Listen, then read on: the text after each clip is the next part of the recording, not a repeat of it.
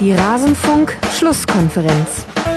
Und wenn die Jungs nach dem 3-1 zurückkommen zum 3-2 und es ist so, so eine Stimmungslage dann, dann muss mir das einer erklären, was das bringen soll. Alles zum letzten Bundesligaspieltag. Ja, schlechte Stimmung ist da gerade beim ersten FSV Mainz 05. Ihr hörtet Sandro Schwarz bei den Kollegen von der Sportschau. Nach dem 2 zu 4 in Hoffenheim hat er die Stimmung der Fans angemahnt. Das Ganze ist bis zu einem offenen Brief der Mannschaft an die Fans weiter eskaliert. Darüber werden wir gleich sprechen, wie auch über alle anderen Vereine des 22. Bundesligaspieltags hier in der Rasenfunk-Schlusskonferenz. Hallo und herzlich willkommen. Mein Name ist Max Jakob Ost, ich bin der Ed-Netzer bei Twitter und auch heute wieder habe ich zwei Gäste. Zum einen einen Debütanten, ich freue mich sehr. Insgeheim habe ich dich schon seit zwei Jahren ständig eingeladen. Äh, jetzt hat es endlich auch mal geklappt. Thomas Hiete vom Kicker bei Twitter, Ed Graf Hiete, ist im Norden der Republik für den Kicker unterwegs und hat ein Fable für den ersten FC Köln, weshalb es sein könnte, dass wir heute über den FC etwas länger sprechen. Hallo Thomas. Hallo, schönen guten Morgen. Danke, dass ich dabei sein darf. Ach, mich freut's. Ich folge dir schon so lange auf Twitter und du stehst auch schon ewig in meinem Gästelistendokument und jetzt hat's mal geklappt. Das ist wunderbar. Den Kindern sei Dank, ja, die jetzt nicht da sind. Es ist, jetzt passt's mal endlich. Und äh, diesen Vorzug teilen wir beide uns. Ich weiß nicht, ob bei euch auch heute Fasching ist oder Karneval heißt ja wahrscheinlich dann bei dir in der in der Gegend. Da sind die Kinder gerade ganz aufgeregt und bei uns ist eher Fasching, das, das stimmt. Ja, bei uns. Aber, aber keiner ist aufgeregt, keine Sorge. Ach so. nee, nee, ist, ist, ja, ist ja nicht so, so verschärft wie in anderen Gegenden. Ja, also ich habe es nur bei den Zwillingen erlebt. Es war ein bisschen wie Weihnachten. Es mussten die Nächte gezählt werden, bis endlich Fasching ist und ähm, das Kostüm musste durchexerziert werden. Ich habe gestern viermal äh, das von mir selbst eingesprochene Hörbuch Die kleine Hexe von Ottfried Preußler hören müssen, weil sie als kleine Hexe gehen. Ja, ich habe ehrlich gesagt von mir schon genug gehört in dieser Woche, aber hoffentlich die Hörerinnen und Hörer noch nicht auch mit dabei. Zum zweiten Mal im Rasenfunk Marc Wiese, at Sportwiese auf Twitter, freier Mitarbeiter beim NDR. Hallo Marc. Grüße euch, moin. So, du hast das Ganze mit den Kindern und dem Fasching noch nicht. Nee. Aber da hast du auch noch eine ganze Zeit, Marc. Bevor wir loslegen, will ich noch kurz äh, Dennis, Jan, Athanasios, Dominik Meyer und Philipp aus Augsburg danken. Alle fünf sind Unterstützer im Rasenfunk Supporters Club. Wer uns unterstützen möchte, kann das tun unter rasenfunk.de slash unterstützen. Und wer nach dieser Rasenfunkfolge oder vielleicht schon jetzt genug hat von der Schlusskonferenz, der kann mal in den blauen Salon reinhören. Da war ich zu Gast nach dem Spiel Bayern gegen Schalke, hat mich der liebe Pepo interviewt zur Situation in der Bundesliga. Es wurde apokalyptisch und düster. Ich weiß nicht, ob es an der späten Aufnahmezeit lag und dass ich ein bisschen faschingsmüde war. Naja, hört es euch an. Und noch ein kleiner Hinweis an alle Hörerinnen und Hörer, die mir ähm, Mails geschickt haben, Tweets, Facebook-Nachrichten und so weiter und so fort. Ich komme nicht mehr hinterher mit dem Beantworten. Ich stecke immer noch im Mitte Dezember. Das heißt, wundert euch nicht und seid bitte nicht böse. Ich versuche alles, diesen Rückstand aufzuholen, aber äh, war ein bisschen viel die letzten Wochen, was ja eigentlich etwas Tolles ist. So, jetzt wollen wir aber mit dem Spieltag starten, denn das ist es ja, worum es eigentlich geht. Und ich habe schon im Intro anmoderiert beim ersten FSV Mainz 05, da spitzt sich die Lage ganz schön zu. Und das hat natürlich nicht nur mit der Tabelle zu tun, wo man mit 20 Punkten auf dem Relegationsplatz liegt, jetzt schon drei Punkte Rückstand hat ans rettende Ufer, zum rettenden Ufer, sondern es hat so ein bisschen mit dieser kompletten Woche zu tun. Erst das DFB-Pokal aus in Frankfurt mit, naja, tollpatschigen Szenen und jetzt ein deutliches 2 zu 4, in dem man sich zwar nochmal zurückkämpft, aber da hätte Hoffenheim schon auch noch deutlicher gewinnen können. Dann am Sonntag ein offener Brief der Mannschaft an die Fans. Und so ein bisschen fällt da vieles auseinander, sowohl spielerisch wie auch von der Stimmung her. Thomas, wie schätzt denn du die Situation in Mainz ein, wenn wir uns mal aufs Sportliche beschränken wollen? Also im, im Grunde sind es, sind es alles die, die klassischen Symptome eines, eines Absteigers. Mhm. Zum, zum, zum einen Spiele, ähm, die man grauenhaft schlecht spielt, wie in Frankfurt und, und einige in der letzten Zeit. Andererseits dann Spiele, in denen man vermeintlich äh, auf Augenhöhe auftritt, auch mal zwei Tore in Hoffenheim schießt, aber am Ende diese, diese Dinger doch verliert. Und ähm, ich, ich glaube, und das ist das auch das, was, was viele schon prognostiziert haben beim, beim nüchternen Blick auf den Kader, es könnte sehr, sehr schwer werden für Mainz. Und wenn es dann noch dazu kommt, dass es mit den Fans nicht funktioniert, dass alles auseinanderdriftet, ähm, dann ist das für jeden sichtbar eine ganz, ganz gefährliche Situation. Und ich habe momentan nicht den Eindruck, dass es da denjenigen gibt in Mainz, der das Ganze zusammenhalten kann. Ja, zumindest in dem Spiel auch sportlich gesehen gar nicht. 24 zu 6 Torschüsse für Hoffenheim. Mainz hatte nur 36 Prozent den Ball, eine Passquote von 67 Prozent. Das heißt, jeder dritte Ball ging verloren, da ging fast gar nichts zusammen. Marc, du wirst ja mit deinem Blick, der so ein bisschen durch den HSV auch geprägt ist, das sei an der Stelle verraten, ganz genau auf die 05er schauen. Gehst du da bei der Bewertung von Thomas mit alle Anzeichen, die ein Absteiger hat? Ja, also würde ich es eigentlich auch ähnlich ausdrücken. Also ich finde bei Mainz, ähm, den kann man jetzt nicht vorwerfen, dass sie nicht kämpfen würden. Also der Einsatz stimmt eigentlich immer. Ähm, ich erkenne aber nicht wirklich so einen Plan, wie Sandro Schwarz eigentlich offensiv agieren will. Wenn ich mir jetzt die, die Aufstellung angucke, du hast ähm, ja eigentlich mit Muto und Berggren nur zwei Offensivleute, hast äh, im Mittelfeld mit De Jong, Latzer und Jobbermer eigentlich drei Sechser. Ähm, und da frage ich mich halt so ein bisschen, wie Schwarz es plant, äh, offensiv irgendwelche Torchancen zu kreieren.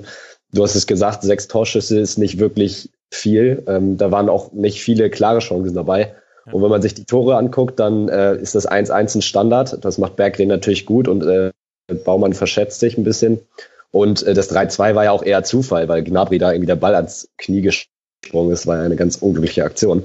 Ähm, deswegen auch diese zwei Tore ja nicht wirklich rausgespielt. Und ähm, das ist eigentlich das Hauptproblem der Mannschaft, weil ähm, ja, gut, hinten sind sie jetzt auch äh, nicht die allersicherste Mannschaft, aber da würde ich sagen, dass das könnte man hinkriegen mit dem Diallo, der da, finde ich, ein guter Abwehrchef ist. Aber wenn du eben, wie gesagt, vorne nichts, nichts kreierst, dann ja, wird es schwierig. Ja, also gegen Hoffenheim ging nur was, wenn mal Brosinski den Turbo angeschmissen hat über die linke Seite. Der hat offensiv ein bisschen was gebracht. Berggren ist zwar die Feel-Good-Story des Rasenfunk. Alle Hörerinnen und Hörer, die schon seit ein paar Wochen mit dabei sind, wissen, was ich meine. Aber das alleine reicht dann auch nicht. Und so arg viele Chancen mehr gab es auch nicht. Ein Mutu-Kopfball noch. Das ist an sich natürlich ein Treppenwitz, dass ausgerechnet Mutu zum Kopfball kommt gegen diese Hühnen da in der Mitte bei Hoffenheim. Akpo Boomer, Vogt und Hübner haben in der Dreierreihe hinten gespielt. Aber trotzdem, letzter Auswärtssieg des FSV Mainz 05. Thomas, schätz mal, wann der war, so ungefähr. Ich glaube, sie haben jetzt insgesamt zwölf Spiele in Folge nicht gewonnen. Also es wird schon eine Zeit lang her sein. Ich weiß nicht, irgendwann in der Hinrunde. Sag du es mir. Sogar noch länger. Vor fast genau einem Jahr war das. Am 25. Ja. Februar in Leverkusen. Aber das, das ist natürlich dann auch das Problem für so eine Mannschaft, die ohnehin nicht vor Selbstvertrauen strotzt. Ähm. Das ist was, was, was ihr gerade angesprochen habt. Dann dann ist es der Versuch, in Hoffenheim möglicherweise erstmal irgendwie kompakt zu stehen, das Ganze defensiv äh, einigermaßen hinzubekommen und dann die Balance zu finden, auch offensiv gefährlich zu werden. Das kriegen sie momentan nicht hin. Und ähm, ja, das ist das Ergebnis, dass du dann irgendwie mit Glück zwei Tore machst, aber dann im Laufe des Spiels auch völlig deine, deine Stabilität verlierst. Und dann kriegst du halt auch mal vier Tore und könntest, könntest noch deutlich höher verlieren. Ja, was ich vor allem interessant fand, war, wir haben in dieser, an diesem Spieltag besonders, haben wir einige Mannschaften gesehen, die hinten drin stehen und sehr mutig verteidigt haben. Da werden wir gleich noch äh, drüber sprechen. Und bei Mainz 05 war ich mir gar nicht so sicher, was eigentlich der Verteidigungsplan war. Also es gab Situationen unter anderem vor dem 0 zu 1, in der sechs Spieler vorne sehr offensiv angelaufen haben, aber auch alle so fast schon in einem Klumpenhaufen äh, zusammenstecken. Das heißt, mit einer einfachen Spielverlagerung hatte dann ähm, Hoffenheim sehr, sehr viel freien Raum. Und das ist das, was du einem ja auch nicht gerade vor Selbstvertrauen strotzenden Hoffenheim gerade nicht anbieten willst, dass sie viel Rasen zum Bespielen bekommen. Und in der zweiten Halbzeit hat man dann, glaube ich, versucht eher den, den Riegel dicht zu machen, also mit einer Fünferkette und davor, ja, Latzer war immer im Ballbesitz der Achter, aber ansonsten würde ich schon so ähnlich sehen wie du, Marc, dass man da die Zentrale auch dicht machen wollte. Aber auch das hat irgendwie nicht gegriffen. Und äh, da mache ich mir dann schon Sorgen, wenn wir über die Mannschaft sprechen, die zusammen mit dem ersten FC Köln die meisten Gegentreffer gefangen hat, nämlich 41 nach 22 Bundesligaspielen. Ja, absolut. Also die haben einfach auch den Hoffenheimern zu viel Räume gegeben. Ähm, wenn du dir anguckst bei Hoffenheim, du hast Gnabry, Amiri, Kramaric, das sind alles sehr schnelle Spieler. Ähm, und da würde ich jetzt mal behaupten, können eben ein De Jong und Latta, Jabameur eben nicht mithalten. Gut, Brosinski und Donati sind relativ schnell. Aber du hast gesehen, dass, dass Hoffenheim immer wieder auch über die Außen durchgebrochen ist. Gnabry hat ja wirklich ein sehr starkes Spiel gemacht. Ähm, und dadurch haben sie einfach unfassbar viel kreieren können. Und ähm, klar, man muss natürlich auch sagen, Hoffenheim war in dem Spiel auch wirklich wieder gut drauf. Also ähm, die sind eigentlich ja wieder so aufgetreten, wie sie es in der vergangenen Saison regelmäßig zu Hause getan haben. Mhm. Das war eigentlich teilweise wirklich packender Offensivfußball. Ähm, ja, und es ist, glaube ich, wichtig für die TSG, dass, dass Kramaric auch wieder trifft. Also der war ja in dieser Saison bislang außer Form. Ähm, und wenn er jetzt ja wieder so spielt wie in der vergangenen Saison, dann ähm, ja, könnte für die TSG in Sachen Europa auch noch was drin sein. Also ich möchte jetzt, möchte jetzt äh, damit einfach sagen, dass die, die Mainzer ähm, ja, haben eben der TSG die Räume gegeben, aber die hat sie eben auch gut genutzt. Ja, ich finde, da kann man nicht gegen argumentieren. Und mein Eindruck war auch, Thomas, da würde mich auch deine Einschätzung zu interessieren, die Hoffenheimer haben sich so von, von Minute zu Minute ein bisschen freigespielt von dem mehr als verkorksten Saisonstart jetzt in das Kalenderjahr 2018 war jetzt der erste Sieg 2018 und mit fortgehender Spieldauer hat man gesehen, wie sie immer selbstbewusster wurden. Da kamen dann auch wieder Vertikalpässe, gerade Napri hat so ein paar Vertikalpässe gespielt, unter anderem auch vom 1 zu 0 die waren richtig klasse. Kramaric hatte, also der hat achtmal aufs Tor geschossen und hat auch zweimal getroffen. Also es war jetzt auch nicht so wie äh, Verzweiflungsschüsse. Scholloy auch äh, fünf äh, Torschüsse, zwei Tore draus gemacht. Die waren richtig, am Ende des Spiels hatte ich den Eindruck, die waren fast aufgedrehter als zum Anpfiff des Spiels. Ich meine, dass die das können, das, das steht ja eigentlich außer Frage, dass die es in der letzten Zeit verloren haben durch, durch diverse Probleme und, und Abgänge und äh, Gedankengänge, was in, in Zukunft passiert. Ähm, das führte alles dazu, dass das nicht mehr so flüssig aussah. Und dann, glaube ich, war Mainz in der Tat ein, ein wunderbarer Gegner für diese Mannschaft, wieder so ein bisschen ins Rollen zu kommen. Und dann wenn diese Mannschaft oder wenn man diese Mannschaft spielen lässt und, und äh, Leute wie Gnabry und äh, im Grunde genommen auch aus der defensiven Zentrale Geiger und, äh, und, und Grilic, die alle Fußball spielen können, wenn man die machen lässt und, und dann Spitzen hat vorne wie Kramaric und einen Abschlussstürmer wirklich wie, wie Schalay, dann können die sich schon in einen rausspielen. Das haben sie jetzt wieder gemacht. Ich glaube, gegen einen kompakteren und einen stärkeren Gegner würden die sich nach wie vor auch ein bisschen schwerer tun, weil die eben auch nicht so gefestigt sind aktuell nach allem, was passiert ist und, und was geredet wurde und, und äh, was die Zukunft auch von Julian Nagelsmann betrifft. Ähm, deswegen glaube ich, war das für die jetzt ein, ein wichtiges Spiel zu, zu merken, sie können es noch und äh, es geht auch ohne äh, Sandro Wagner und, und wie sie alle heißen.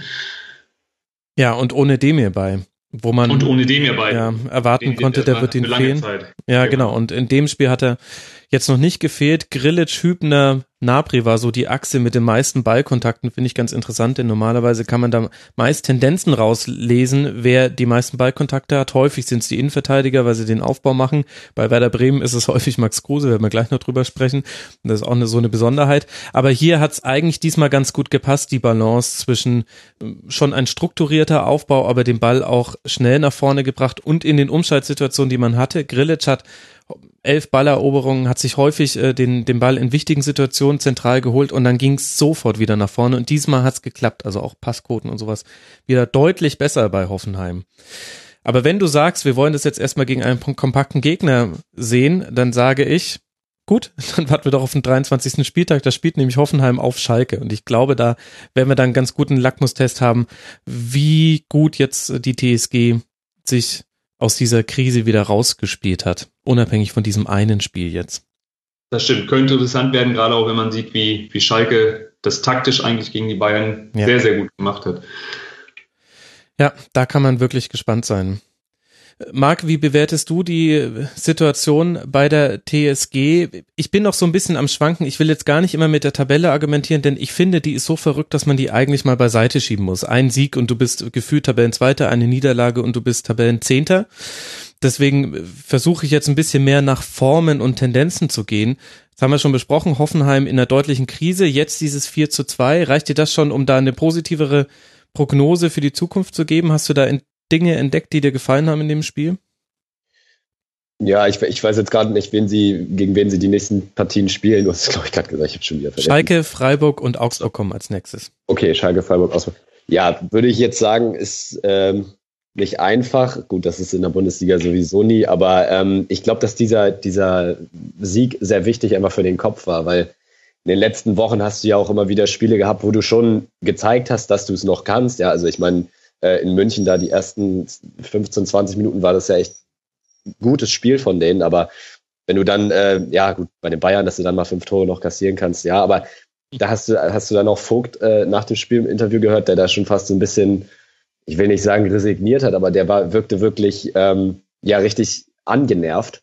Und ähm, deswegen glaube ich, war das jetzt für den Kopf mal wieder wichtig, dass man auch wirklich einen überzeugenden Sieg geholt hat, ähm, deutlich die bessere Mannschaft war. Ähm, gut, die, die zwei Tore äh, ja, fallen vielleicht nicht weiter ins Gewicht, aber da muss man natürlich gucken, dass man da auch wieder die, die Anzahl der Gegentore natürlich irgendwie reduziert bekommt. Ja. Aber ansonsten ähm, glaube ich schon, dass Hoffenheim ähm, ja dieser Sieg, wie gesagt, für den Kopf gut tut und dass sie dann daraus auch für die nächsten Spiele ähm, viel Positives mitnehmen können. Wir dürfen gespannt sein. Für Mainz 05 geht es jetzt dann erstmal nach Berlin und dann kommt ein wichtiges, wichtiges Heimspiel gegen den VfL Wolfsburg. Bisher waren es vor allem die Heimspiele, die den FSV so ein bisschen ja, in der Tabelle über dem Strich gehalten haben. Das letzte war ein Heimspiel gegen den VfB Stuttgart. Da erinnern sich vielleicht die Hörerinnen und Hörer und ihr auch noch dran. Fürchterlicher Rasen, aber viel, viel Kampf und ein 3 zu 2 Sieg. Ja, muss man mal gucken, wie das alles äh, sich kittet, auch stimmungstechnisch bis dahin. Wenn man auf die Heimspiele angewiesen ist, dann will man keinen Riss haben zwischen Mannschaft und Verein. Und vor allem, wenn man dann auch weiß, nach diesem wichtigen Heimspiel gegen Wolfsburg geht's zum HSV. Das heißt, für Mainz 05 sind die nächsten drei Spieltage sehr entscheidend. Mit Blick und das, das Heimspiel gegen Wolfsburg hat natürlich oder bietet womöglich, wenn sie beim VfL nicht vorab schon die Nerven verlieren, die, die interessante Konstellation, dass der VfL mit Martin Schmidt kommt.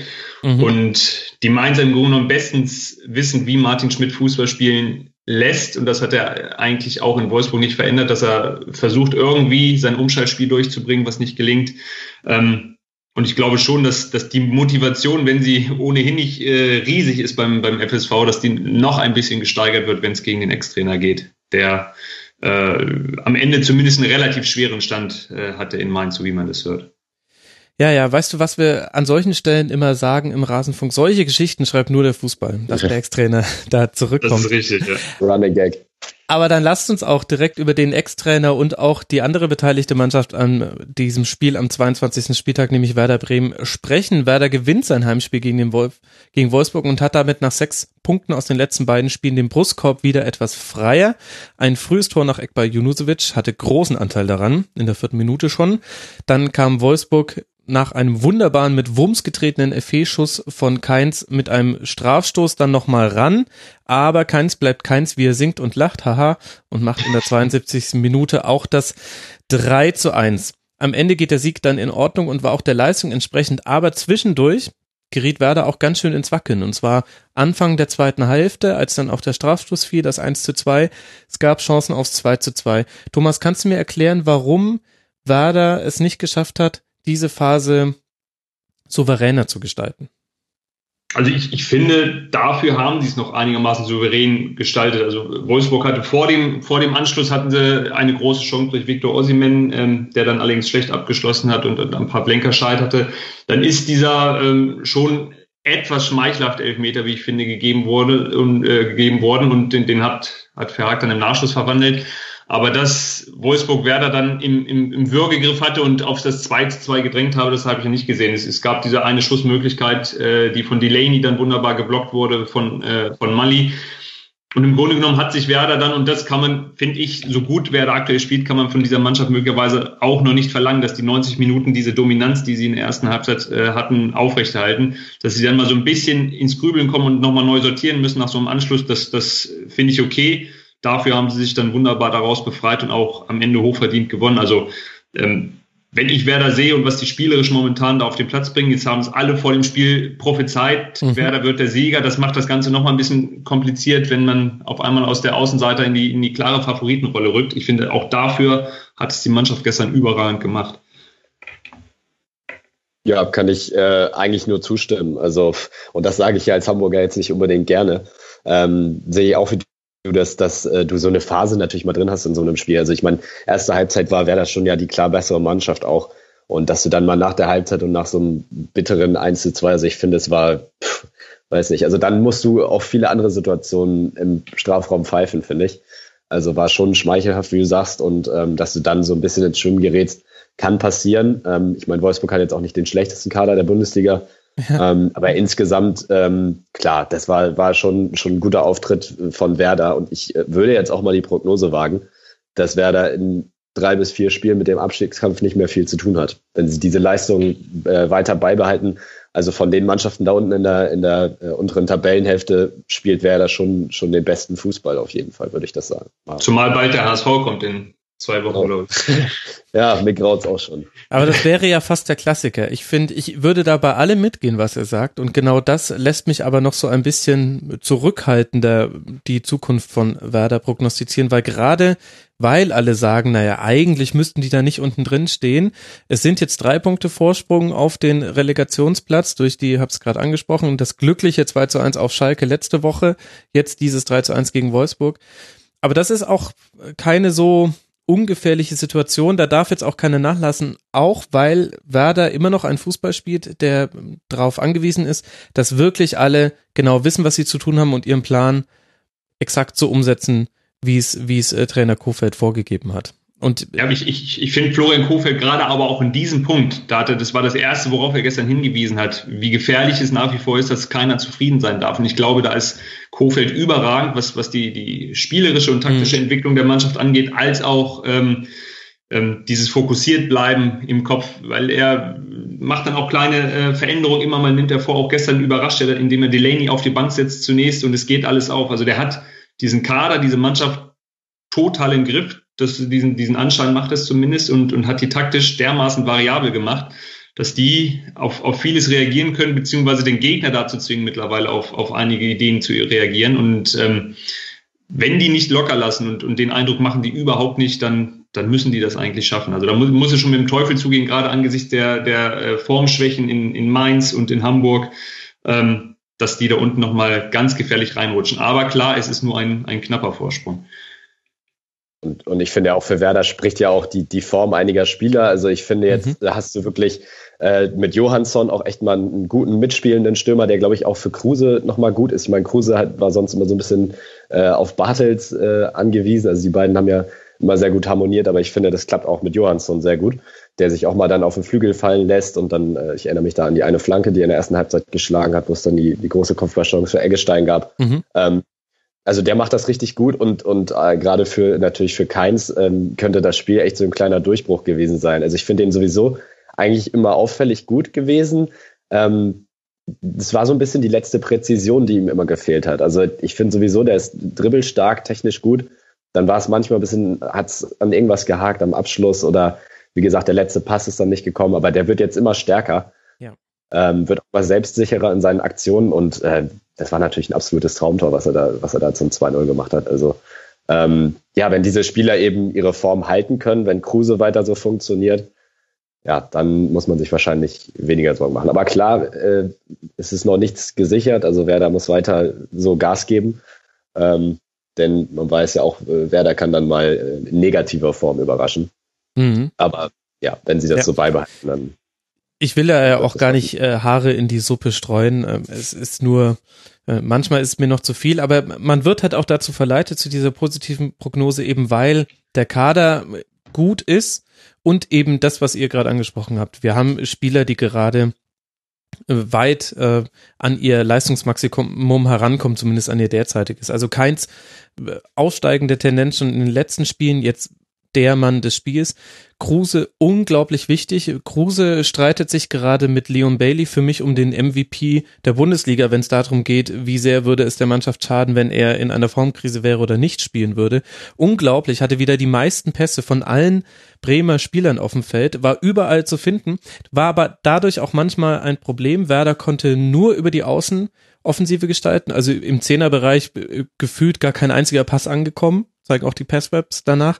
Und das lag aber nicht daran, weil man den Raum nicht besetzen wollte, sondern weil Kruse sich häufig fallen lassen hat oder fallen lassen musste, um anspielbar zu sein, weil er auch das Spieltempo so ein bisschen vorgeben wollte und dann hat er eben vorne gefehlt als Zielspieler. Und wenn dann Belfodil in einem verschneiten Paris festsitzt und nicht kommen kann, dann, äh, dann hat fehlt da die Anspielstation vorne drin. Aber eigentlich auch interessant, dass bei Werder Belfodil gar nicht spielt und wir es eigentlich gar nicht thematisieren hätten müssen, weil man so eine überzeugende Leistung gebracht hat. Also wirklich super. Bargfrede auch richtig klasse Spiel gemacht, für Delaney ja gespielt. Da, da zeigt sich auch, also bei Kofeld gehen viele Dinge gerade auch auf. Das, was du gesagt hast, Thomas, das, das kann man ja nur bestätigen. Letzte Woche gegen Schalke noch Junusovic äh, geschont, weil er gesagt hat, ähm, ihm fehlt sonst die Regenerationszeit zum wichtigen DFB-Pokalspiel. Das hat man dann ja auch sehr, sehr eng gestaltet, gegen die Verlängerung gegen Leverkusen und dann 2 zu 4 verloren. Und jetzt äh, Delaney auf der Bank gelassen, dafür Bargfrede gebracht, der hat ein super Spiel gemacht. Eggestein unfassbar wieder 13 Kilometer gelaufen. Irgendwann will ich mal nur ein Spiel sehen, wo man nur Eggestein markiert hat. Ich will mal sehen, wo der überhaupt eigentlich die ganze Zeit hinläuft. Ähm, aber er macht, er macht das nicht so schlecht, muss man sagen. Also richtig gut. Äh, vor allen Dingen in den Spielunterbrechungen sieht man immer noch laufen. Ich glaube, der sammelt mittlerweile auch ganz bewusst die Kilometer. Also das, das macht er ganz geschickt.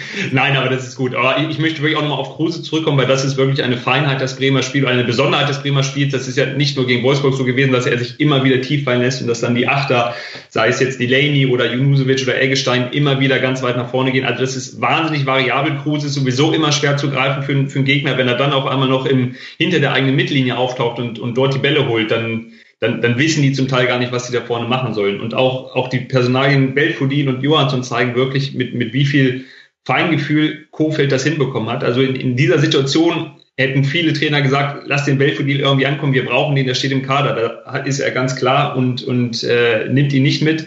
Und ein Johansson, der war in, in Bremen eigentlich schon erledigt. Ähm, den hat er nicht nur dazu gebracht, dass er, dass er irgendwie wieder an die Mannschaft herankommt, sondern dass der auch, auch Leistung bringt. Und das auf dem Flügel zum Beispiel. Das ist, das ist schon außergewöhnlich gut, was die, was die aus, aus solchen Spielern dann auch äh, in kurzer Zeit wirklich machen. Absolut. Mir gefällt auch die Außendarstellung. Ich habe mich bei dem Gedanken ertappt, warum also ob es an der norddeutschen Art liegt, dass Florian Kofeld im Vergleich zum Beispiel auch zu Sandro Schwarz bei Mainz 05 ein so, ich finde, noch ein Tacken souveräneres Auftreten in den Medien hat. Sehr klare Ansagen. Sandro Schwarz macht auch klare Ansagen, aber bringt sie sprachlich etwas nuscheliger rüber. Das ja. Der, der, der hat eine ganz andere Körpersprache und Kofeld ist so klar und präzise in seinen Aussagen, hat diesen glücklichen Sieg auf Schalke sehr gut eingeordnet, hat gesagt, ja gut, das war jetzt Glück, aber das haben wir uns in den letzten Spielen auch verdient, deswegen bin ich froh, dass es auch mal geklappt hat.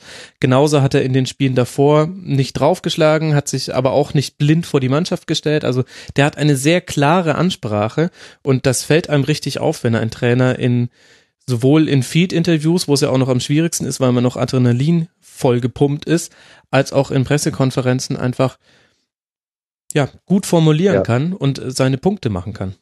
Ich habe ihn ja. in der Tat auch in, in vielen Pressekonferenzen Konferenzen jetzt erlebt und, und so und das, das ist für ihn ja auch, er ist in, in dem Bereich ja immer noch Novize, äh, weil er das vorher nicht gemacht hat. Äh, die Analysen sind wirklich auf den Punkt und äh, was auch ein Vorteil ist bei ihm, er wirkt dabei kein bisschen aufgeblasen, ähm, was, was, was man manchen jungen Trainer auch, auch vorwirft. Also er ist, kommt da nicht neunmal, der analysiert wirklich perfekt und das schon wenige Minuten nach dem Spiel. Das ist, finde ich, für so einen jungen Trainer, der neu dabei ist, eine außergewöhnliche Leistung. Ja, sehe ich, sehe ich absolut genauso. Und ich finde, man sieht auch so ein bisschen äh, an, an Werder so, wie, wie eine Mannschaft äh, oder wie ein Trainer quasi durch seine Mannschaft sprechen kann. Also ich finde, so wie, wie Kofeld sich gibt nach außen, so spielt die Mannschaft auch. Also sie ist, sie ist sehr klar geworden. Sie ist mhm. ähm, nicht mehr so unsicher wie noch am Saisonstart, ähm, selbstsicher und äh, ja, ich finde, das ist eigentlich ähnlich wie bei, wie bei Eintracht, Eintracht Frankfurt, äh, so wie Nico Kovac das da angeht. So spielt die Mannschaft eben auch. Und ähm, das finde ich, sind Werder und Frankfurt eigentlich echt die besten Beispiele dafür, ähm, ja, wie, wie doch ein Trainer auch ähm, Wirkung auf, auf die Psychologie der Mannschaft haben kann. So, also aber so wie wir reden, steigt Werder ab. Ja, da, ich wollte gerade sagen, bevor wir sie ja. zu sehr loben, ich habe jetzt Pavlenka lasse ich jetzt einfach mal unter den Tisch fallen, auch wieder starke Rückhalt, aber dann stelle ich doch mal die Frage, was sagt denn dann die Spielweise vom VfL Wolfsburg über Martin Schmidt aus, wenn die Mannschaft das Sprachrohr des Trainers ist? Thomas. Ja, da bin ich jetzt sehr nah dran, weil ich über den VfL seit jetzt exakt oder so schon ein bisschen mehr als zehn Jahre berichte. Also das ist, das ist wirklich kompliziert. Und anfangs hat man wirklich gedacht, Martin Schmidt kriegt diese Mannschaft in den Griff und, und kriegt sie in die Spur dorthin, wo sie haben will. Aber davon ist er jetzt seit, im Grunde genommen ist schon, schon seit Dezember abgekommen und, und das Team schafft es nicht, das, den Fußball zu spielen, den er spielen lassen will. Was genau das ist, das ist noch nicht so ganz klar. Er hat anfangs voll auf das Umschalten gesetzt, was man auch aus Mainz kannte. Dafür hat der VfL im Grunde genommen aber nicht die passende Mannschaft.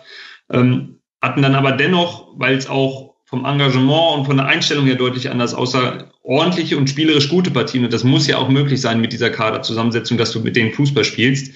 Ähm, aktuell wirkt es so, dass sie irgendwie immer noch umschalten wollen, das aber nicht hinkriegen und den Plan B, und der hat äh, Schmidt nachweislich in Mainz damals auch gefehlt, möglicherweise, weil er auch nicht die, die spielerischen Möglichkeiten hatte. Der Plan B wird in Wolfsburg nicht sichtbar und so sieht gerade das Offensivspiel zum Teil fürchterlich aus und ähm, das lässt eigentlich nichts, nichts Gutes glauben, was die, was die Zukunft betrifft. Zumal sie jetzt den FC Bayern als, als Gast haben, dann nach München müssen und ähm, der Druck nimmt jetzt schon gewaltig zu, sowohl auf, die, als, auf den Trainer als auch auf die Mannschaft, als auch auf äh, Sportdirektor Olaf Rebbe, der für das alles verantwortlich ist. Und ähm, wenn der VfL da nicht schleunigst rauskommt, bin ich mir nicht sicher, ähm, ob sich das der Eigner Volkswagen noch lange anschaut und ob die dann nicht die Nerven verlieren äh, aus der Angst heraus, dass das sich alles wiederholen könnte, was da im vergangenen Jahr passiert ist.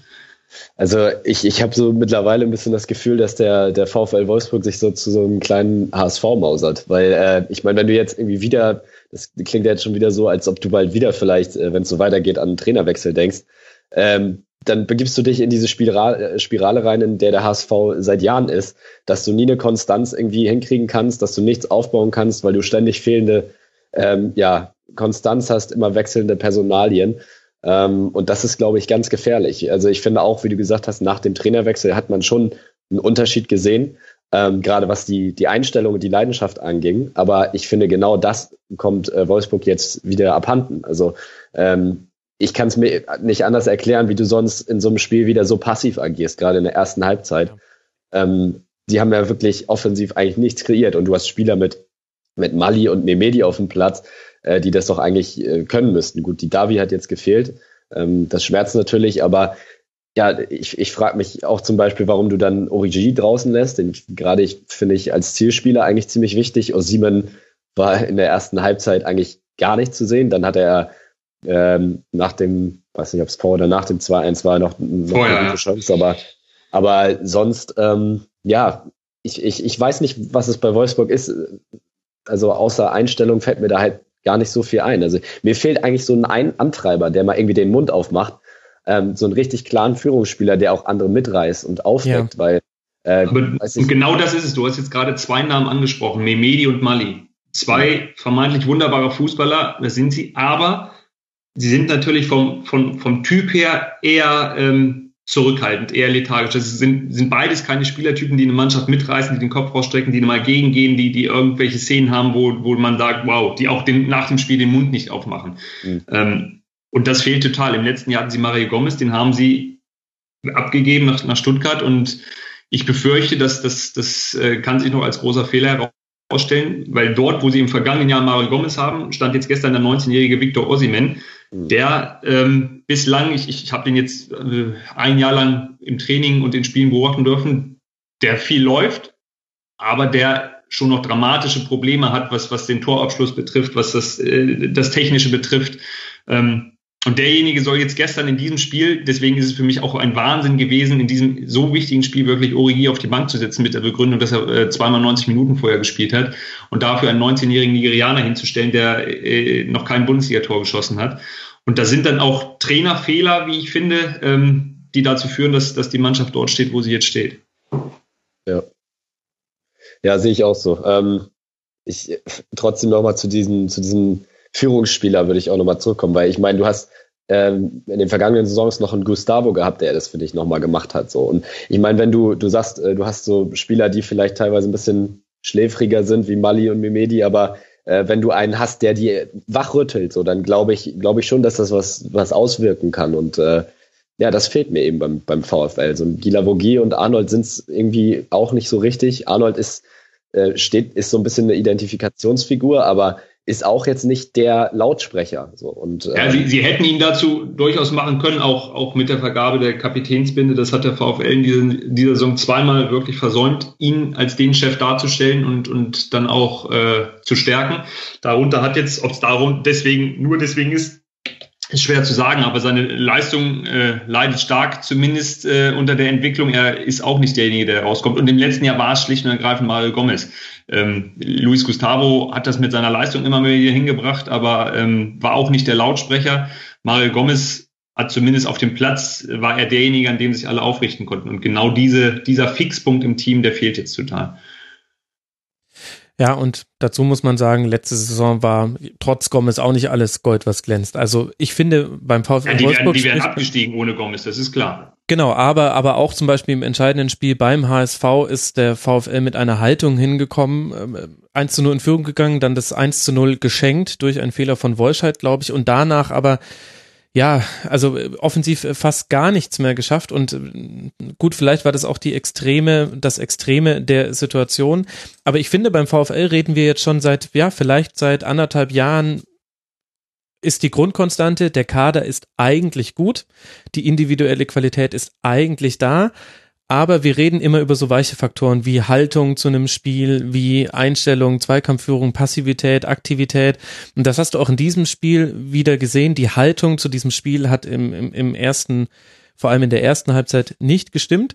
Und da kann man dann eben genau fragen, ja, hat das vielleicht auch mit einer Mannschaftshierarchie zu tun? Definitiv gibt ihn Martin Schmidt auch gerade taktisch nicht die Dinge an die Hand, die es ihn auch einfacher macht, solche Drangphasen des Gegners auch mal zu überstehen. Und natürlich ist es auch schwierig, wenn du in der vierten Minute schon null ans Hinten liegst. Also das darf man auch nicht vergessen. Ist jetzt auch doof gelaufen, aber ist ja auch nicht zum ersten Mal, dass wir einen VfL erleben, der so ein bisschen leblos, passiv wirkt. Zumindest aber das, das war ja auch kein Pech. Das war ja kein Pech. Das Gegentor war ja kein Pech. Da, da schläft Memedi, da schläft Viktor mhm. Osimin, der ja, vorne am, am Fünfer stehen muss und den Ball eigentlich wegköpfen muss.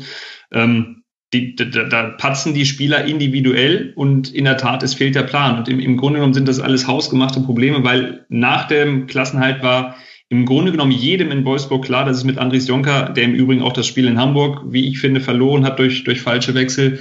Es war jedem klar, dass Andries Jonker Probleme hat mit der Mannschaft. Ähm, sie haben trotzdem, weil sie eben auf diese Kontinuität dann mal gehofft haben, dass das funktioniert, sind sie mit ihm in die, in die, in die Saison gegangen äh, und mussten diesen Fehler nach vier Spielen korrigieren und haben dann natürlich auf dem Trainermarkt auch nicht mehr diese große Auswahl gehabt und haben dann Martin Schmidt geholt und ähm, ja, er hat es bislang auch nicht geschafft, der Mannschaft äh, wirklich dauerhaft eine Handschrift zu verpassen. Und ähm, am Ende sind wir dann bei der sportlichen Führung, die schlicht und ergreifend dafür verantwortlich ist, wie diese Mannschaft dann am Ende auf dem Rasen zusammengestellt ist und auch auftritt.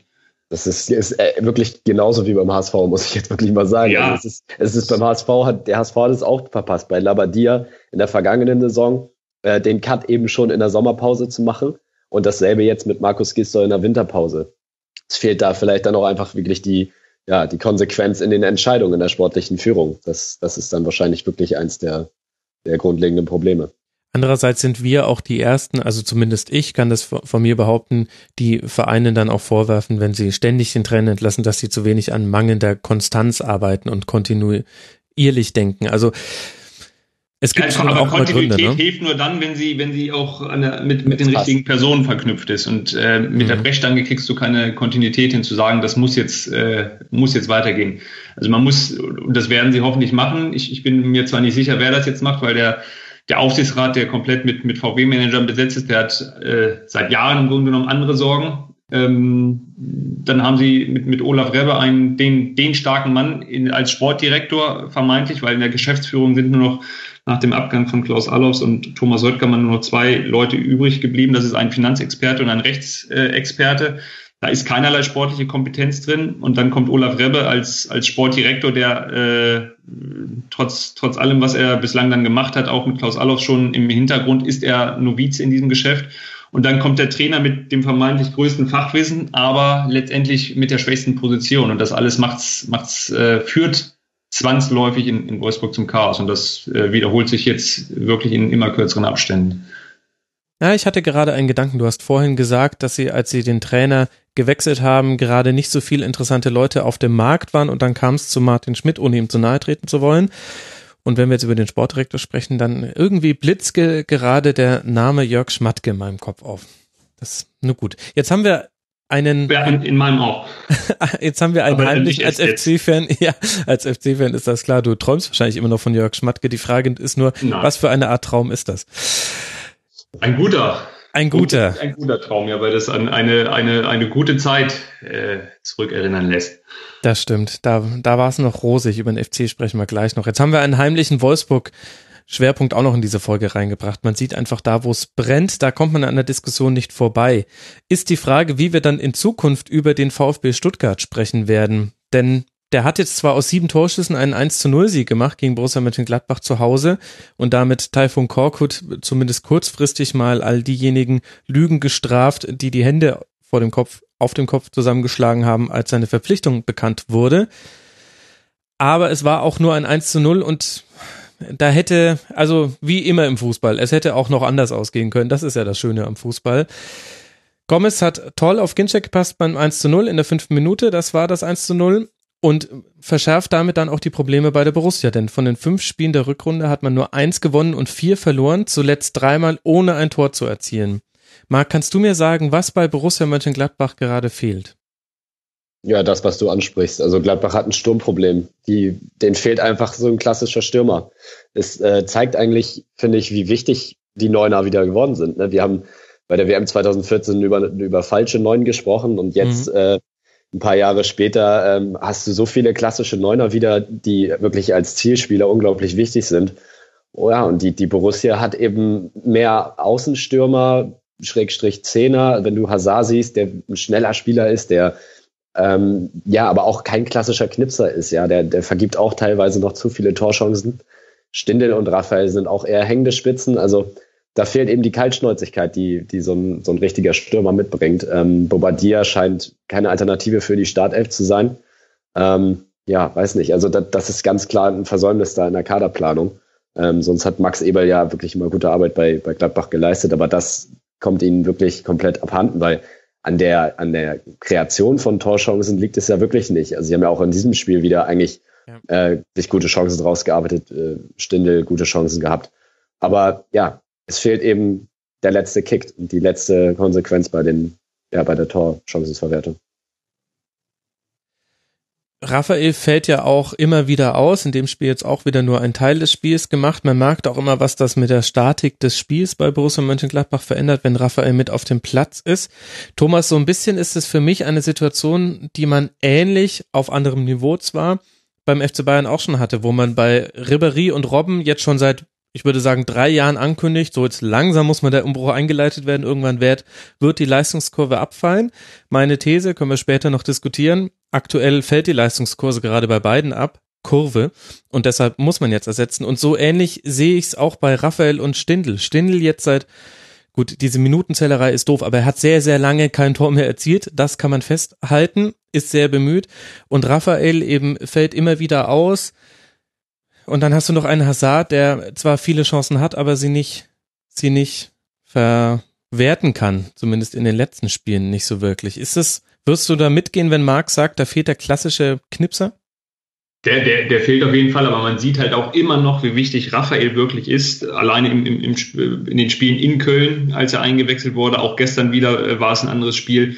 Also den brauchen sie auf dem Platz. Ich glaube, dann normalerweise funktioniert auch Lars Stindl besser, wenn er ihn an seiner Seite hat. Aber es fehlt dann halt auch dieser andere Stürmer-Typus. Und ich glaube, den suchen sie ja schon relativ lange. Und ähm, ich denke mal, das ist die, die Hauptaufgabe für Max Eber dann im Sommer, ähm, auf dieser Position wirklich Qualität äh, zu holen, um, um dieses Problem dann nicht mehr zu haben. Aber insgesamt wirkt es in der Tat ein bisschen komisch, was da momentan in, in, in Mönchengladbach läuft. Auch wenn ich die Flügel sehe, die eigentlich überragend besetzt sind, da, da äh, geht momentan dann wenig nach vorne. Sie lassen sehr, sehr leicht äh, die Gegentore zu. Das, das war in, in Frankfurt der Fall. Das war auch gestern wieder der Fall, als, als sie sich durch wirklich einen äh, simplen Laufweg von Insua haben völlig aushebeln lassen und, und äh, Mario Gomez, der nun wahrlich kein, keine Spielmacherqualitäten hat, den Ball wunderbar durchschieben kann. Also ähm, es, es fällt sehr leicht, gegen Mönchengladbach Tore zu schießen und es fällt ihnen sehr schwer, äh, selbst Tore zu erzielen. Und das, das ist für eine Fußballmannschaft, das wissen wir alle, ist das nie gut. ja, das äh, kann man auch auf viele andere Sportarten übertragen. Ich Stimmt. hatte, ich hatte schon den Gedanken, da würde mich mal, vielleicht können mir mal die Hörerinnen und Hörer, die bei Borussia Mönchengladbach noch tiefer drin stecken als ich, mal eine Auskunft zu geben. Wie ist denn die Scouting-Abteilung aufgestellt, wenn es darum geht? Gibt es da ehemalige Spieler, auf welchen Positionen haben die gespielt? Denn was auffällig ist, ist, dass Borussia Mönchengladbach jetzt schon über Jahre hinweg hervorragende Sechser hat. Kramer, Zakaria, Cuisance, Chaka, Dahut. Wunderbar diese Position ist immer edelst besetzt. Dann hat man schnelle und gute Außenspieler, wobei man da immer über die Torgefahr dann schon diskutieren kann. Aber eben genau dieser, also wenn man es mal schaffen würde, auf der Qualität, in der man auf der Sechserposition die ganze Zeit nachgekauft hat, auch mal für den Sturm junge Talente zu holen, die ja dann auch am Anfang noch damit leben können, wenn sie mal auf der Bank sitzen, wenn Raphael und Stindl beide fit sind. Das würde mich mal interessieren. Vielleicht hat das auch damit zu tun, dass da irgendwie ein, weiß nicht, vielleicht sitzt da eben jemand, der sehr defensiv denkt und ähm, der deswegen Defensivspieler sehr, sehr gut einschätzen kann, da ein tolles Auge für hat und vielleicht fehlt den derjenige, der sagt, das hier ist ein 17-jähriger Franzose aus der zweiten von Nancy, den holen wir, der wird ein Superstürmer. Wobei das natürlich auch ein sehr, sehr, sehr schwieriger Markt ist, gerade vorne im Sturm und, und wahnsinnig umkämpft. Wenn ich, wenn ich sehe, äh, einen Spieler wie Augustin, den, den äh, Borussia Mönchengladbach bestimmt auch gerne genommen hätte, den kriegen die dann eben nicht.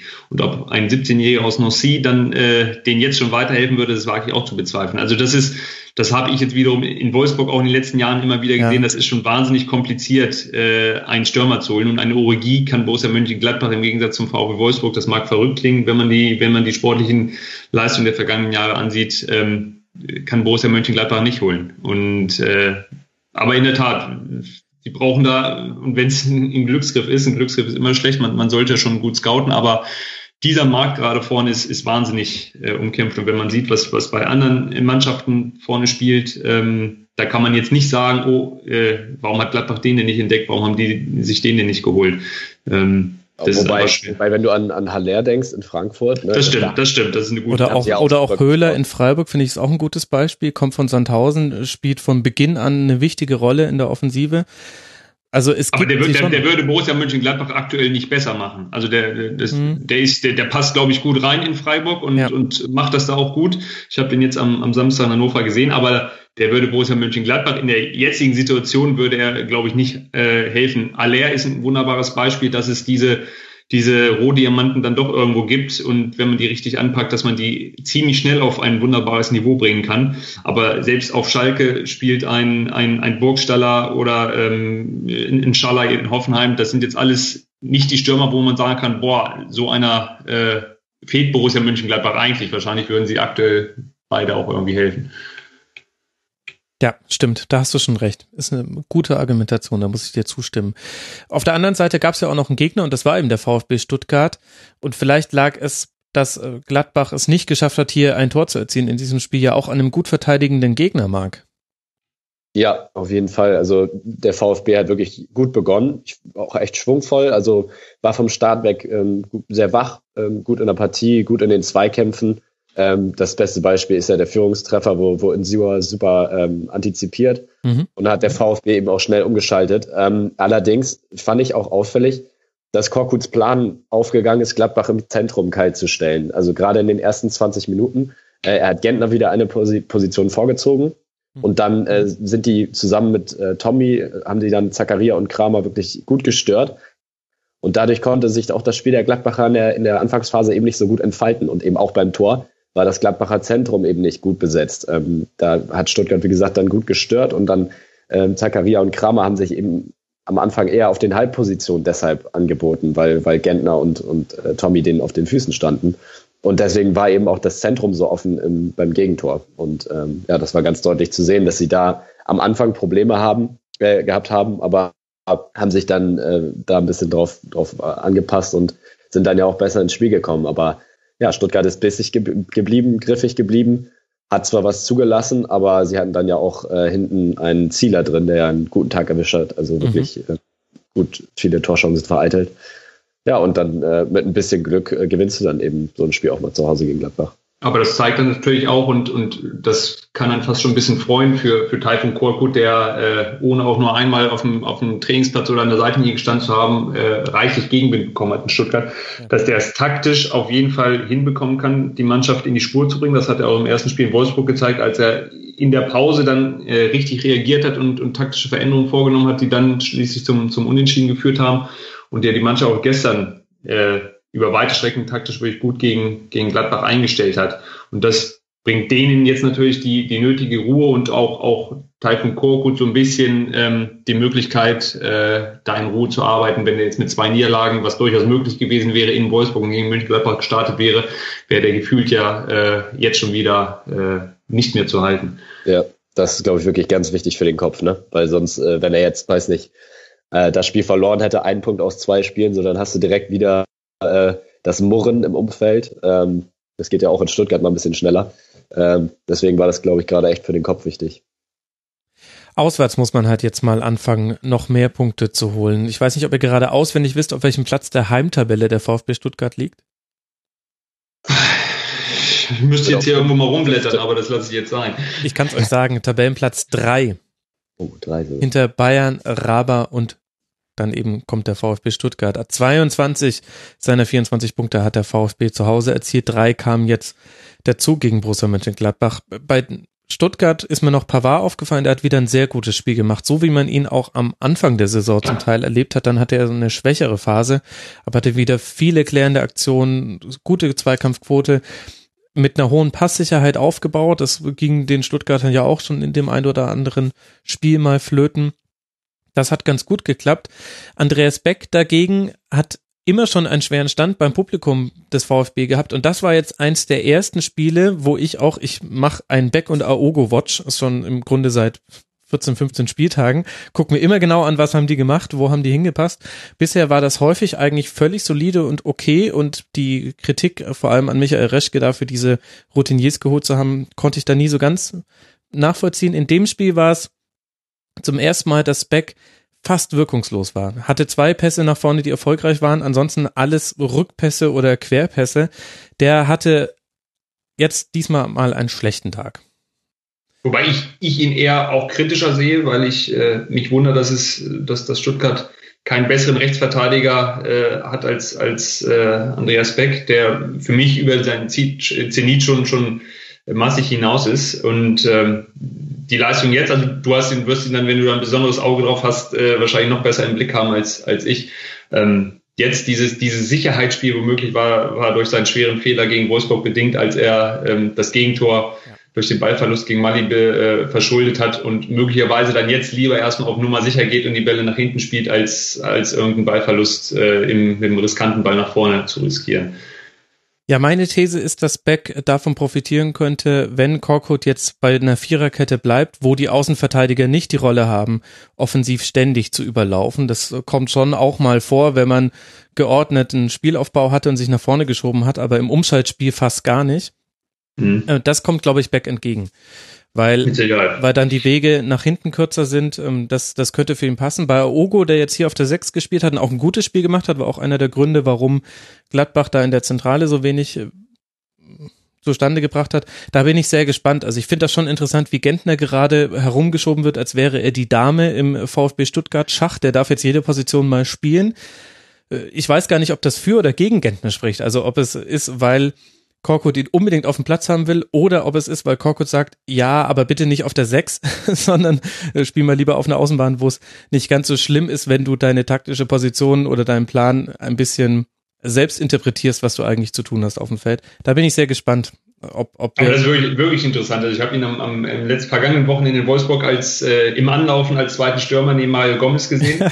möglicherweise ist das auch die enge freundschaftliche Verbindung der, der beiden, die dann dazu führt, ähm, dass die es gemacht haben und, und dann wirklich äh, hinter dem, dem Stürmer Gomez jetzt, jetzt gestern auch wieder offensiver. Ähm, ich glaube, es spricht grundsätzlich erstmal für Christian Gentner, dass der dass der, dass der Trainer ihm zutraut, dass er wirklich alles spielen kann und das auch äh, äh, im Grunde genommen immer ziemlich ordentlich macht, auch wenn er natürlich in die, in die Jahre schon gekommen ist und äh, vielleicht dann auch nicht mehr auf der Sechs ähm, so sehr vom Trainer gesehen wird.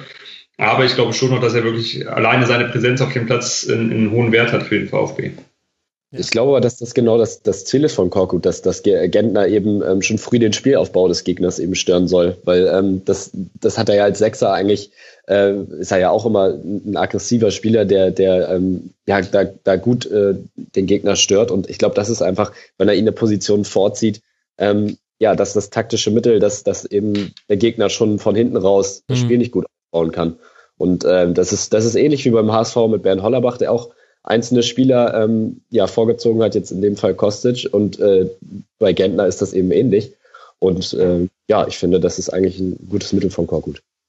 Das eigentlich Interessante ist, dass in seiner Grundausrichtung der VfB unter Korkut bisher noch genau das Gleiche macht wie Hannes Wolf. Also ich rede jetzt von der Spielphilosophie und nicht von Formationen, nämlich Anlaufen, ja, aber nur wenige einzelne Spieler. Ansonsten gerne Mannorientierung und gerne in der Offensive schalten sich nur vier, fünf Spieler in die Offensive ein. Also sprich, die Grundphilosophie ist erstmal, wir wollen unsere Kompaktheit in der Defensive nicht aufgeben. Und das finde ich total interessant. Das hat sich nämlich im Grunde nicht verändert. Es ist weiter nicht so, dass Stuttgart mit fünf Spielern offensiv anläuft, sondern es sind eben nur einzelne Spieler, wie eben dann Gentner jetzt in dem Fall.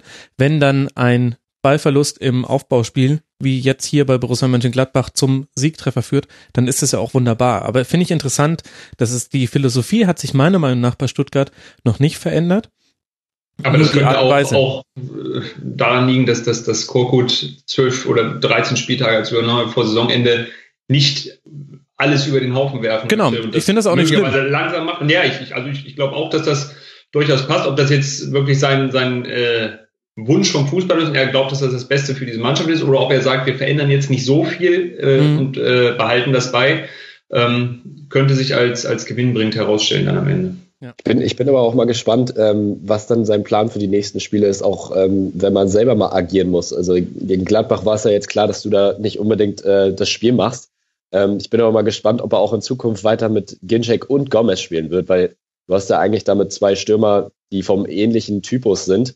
Ähm, und wenn du jetzt, weiß nicht, mal gegen Mainz zu Hause spielst, dann musst du eben selber auch mal agieren und dann brauchst du, finde ich, auch eigentlich wieder ähm, ja mehr mehr Kraft über Außen, weil äh, das war jetzt doch sehr zentrumslastig diese Aufstellung. Ähm, er hat jetzt Akolo und Donis draußen gelassen, die ich eigentlich ähm, für relativ wichtige Spieler halte, weil sie eben das Tempo haben und auch mal ins Dribbling gehen. Da hattest du jetzt eigentlich vom Personal her, was das angeht, eher weniger. Mhm. Deswegen bin ich gespannt, was er da sich in den nächsten Spiel einfallen lässt. Du, er hat noch bis Ende März Zeit. Denn dann kommt ein Heimspiel gegen den HSV. Bis dahin auswärts bei Augsburg, zu Hause gegen Eintracht Frankfurt, beim ersten FC Köln, zu Hause gegen Leipzig, beim SC Freiburg. Das sind alles Spiele, auch gerade, dass man auswärts gegen den FC spielt, wo es vermutlich, wo man vermutlich ganz gut damit durchkommt, sich erstmal gegen den Ball zu stellen und man muss jetzt keinen Ballbesitzfußball aufziehen. Aber interessantes äh, Programm bis März noch für den VfB. Für Gladbach geht's jetzt weiter zu Hause gegen Borussia Dortmund und dann bei Hannover 96. Da können wir uns dann in Ruhe angucken, was dann passiert ist. Was auch passiert ist, war ein 2 zu 1 von Hannover 96 gegen den SC Freiburg. Freiburg kann doch noch verlieren tut das zum ersten Mal nach neun Spielen ohne Niederlage. Taktisch gesehen neutralisieren sich beide Teams über weite Strecken, bis dann das 1 zu 0 durch Anton fiel. Freiburg stellte um, so wirklich durchsetzungsstark war man aber dann trotzdem nicht. Vor allem die zweiten Bälle diesmal irgendwie einfach nicht gewonnen.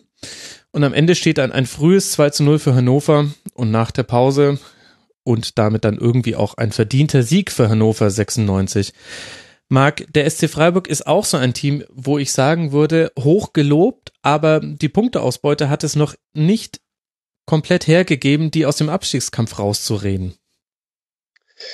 Nee, also ähm, bei Freiburg, also ich meine, bei denen muss man auch sagen, Arbeitswille und Moral ist eigentlich immer da, aber du hast zu oft eigentlich noch Spiele, wo du, ja, ich, ich kann es auch schwer erklären, aber wo du dem Gegner einfach irgendwie noch zu viele Räume gibst. Jetzt gerade äh, gegen Hannover hat man das gesehen. In der ersten Halbzeit waren sie nicht so gut in den Zweikämpfen drin. Ähm, Hannover, ja, war da irgendwie noch ein bisschen wacher und äh, hat sich dadurch dann eben ja viele Torchancen rausspielen können in der Anfangsphase.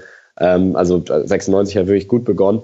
Ähm, aber man muss natürlich auch sagen, wenn das, äh, wenn, wenn die Chance von Kleindienst reingeht ähm, in der ersten Halbzeit und dann mhm. noch der Nachschuss von Höhler, dann kann das Spiel natürlich anders laufen, weil äh, dann kannst du dich eher aufs Verteidigen konzentrieren ähm, ja, und so ja, gerätst du dann eben auch bitter in Rückstand und, und läufst dann wieder hinterher. Ähm, ja, also insgesamt war es offensiv einfach ein bisschen zu wenig. Außer, außer durch, durch Standards, dann ist ja so ist ja auch das 2-1 gefallen, ähm, haben sie offensiv halt leider nicht viel, viel zustande bekommen. Mhm. Petersen komplett abgemeldet. Kein Torschuss, nur eine Torschussvorlage.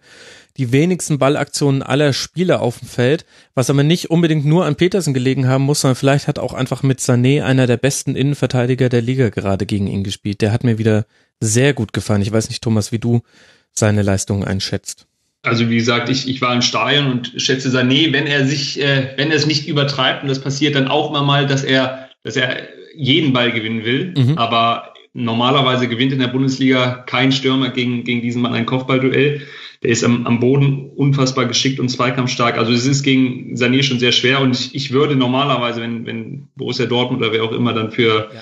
für den Sommer noch einen Innenverteidiger sucht und Sané ist für vermeintlich kleines Geld herauszukaufen aus seinem Vertrag, würde ich, würde ich zwingend über diesen Spieler nachdenken. Ähm, ich war in der Tat da, also Petersen hat, hat tatsächlich nur diese eine Szene gehabt, das war die, die Vorbereitung der, der Großchance durch Kleindienst und Höhler und hat dann noch äh, beim Gegentreffer durch Anton gepennt, als er im mhm. Rückraum ähm, nicht aufgepasst hat und, und Anton dann diese ein, zwei Schritte weiter war und den, den, äh, den zweiten Ball geholt und, und verwertet hat.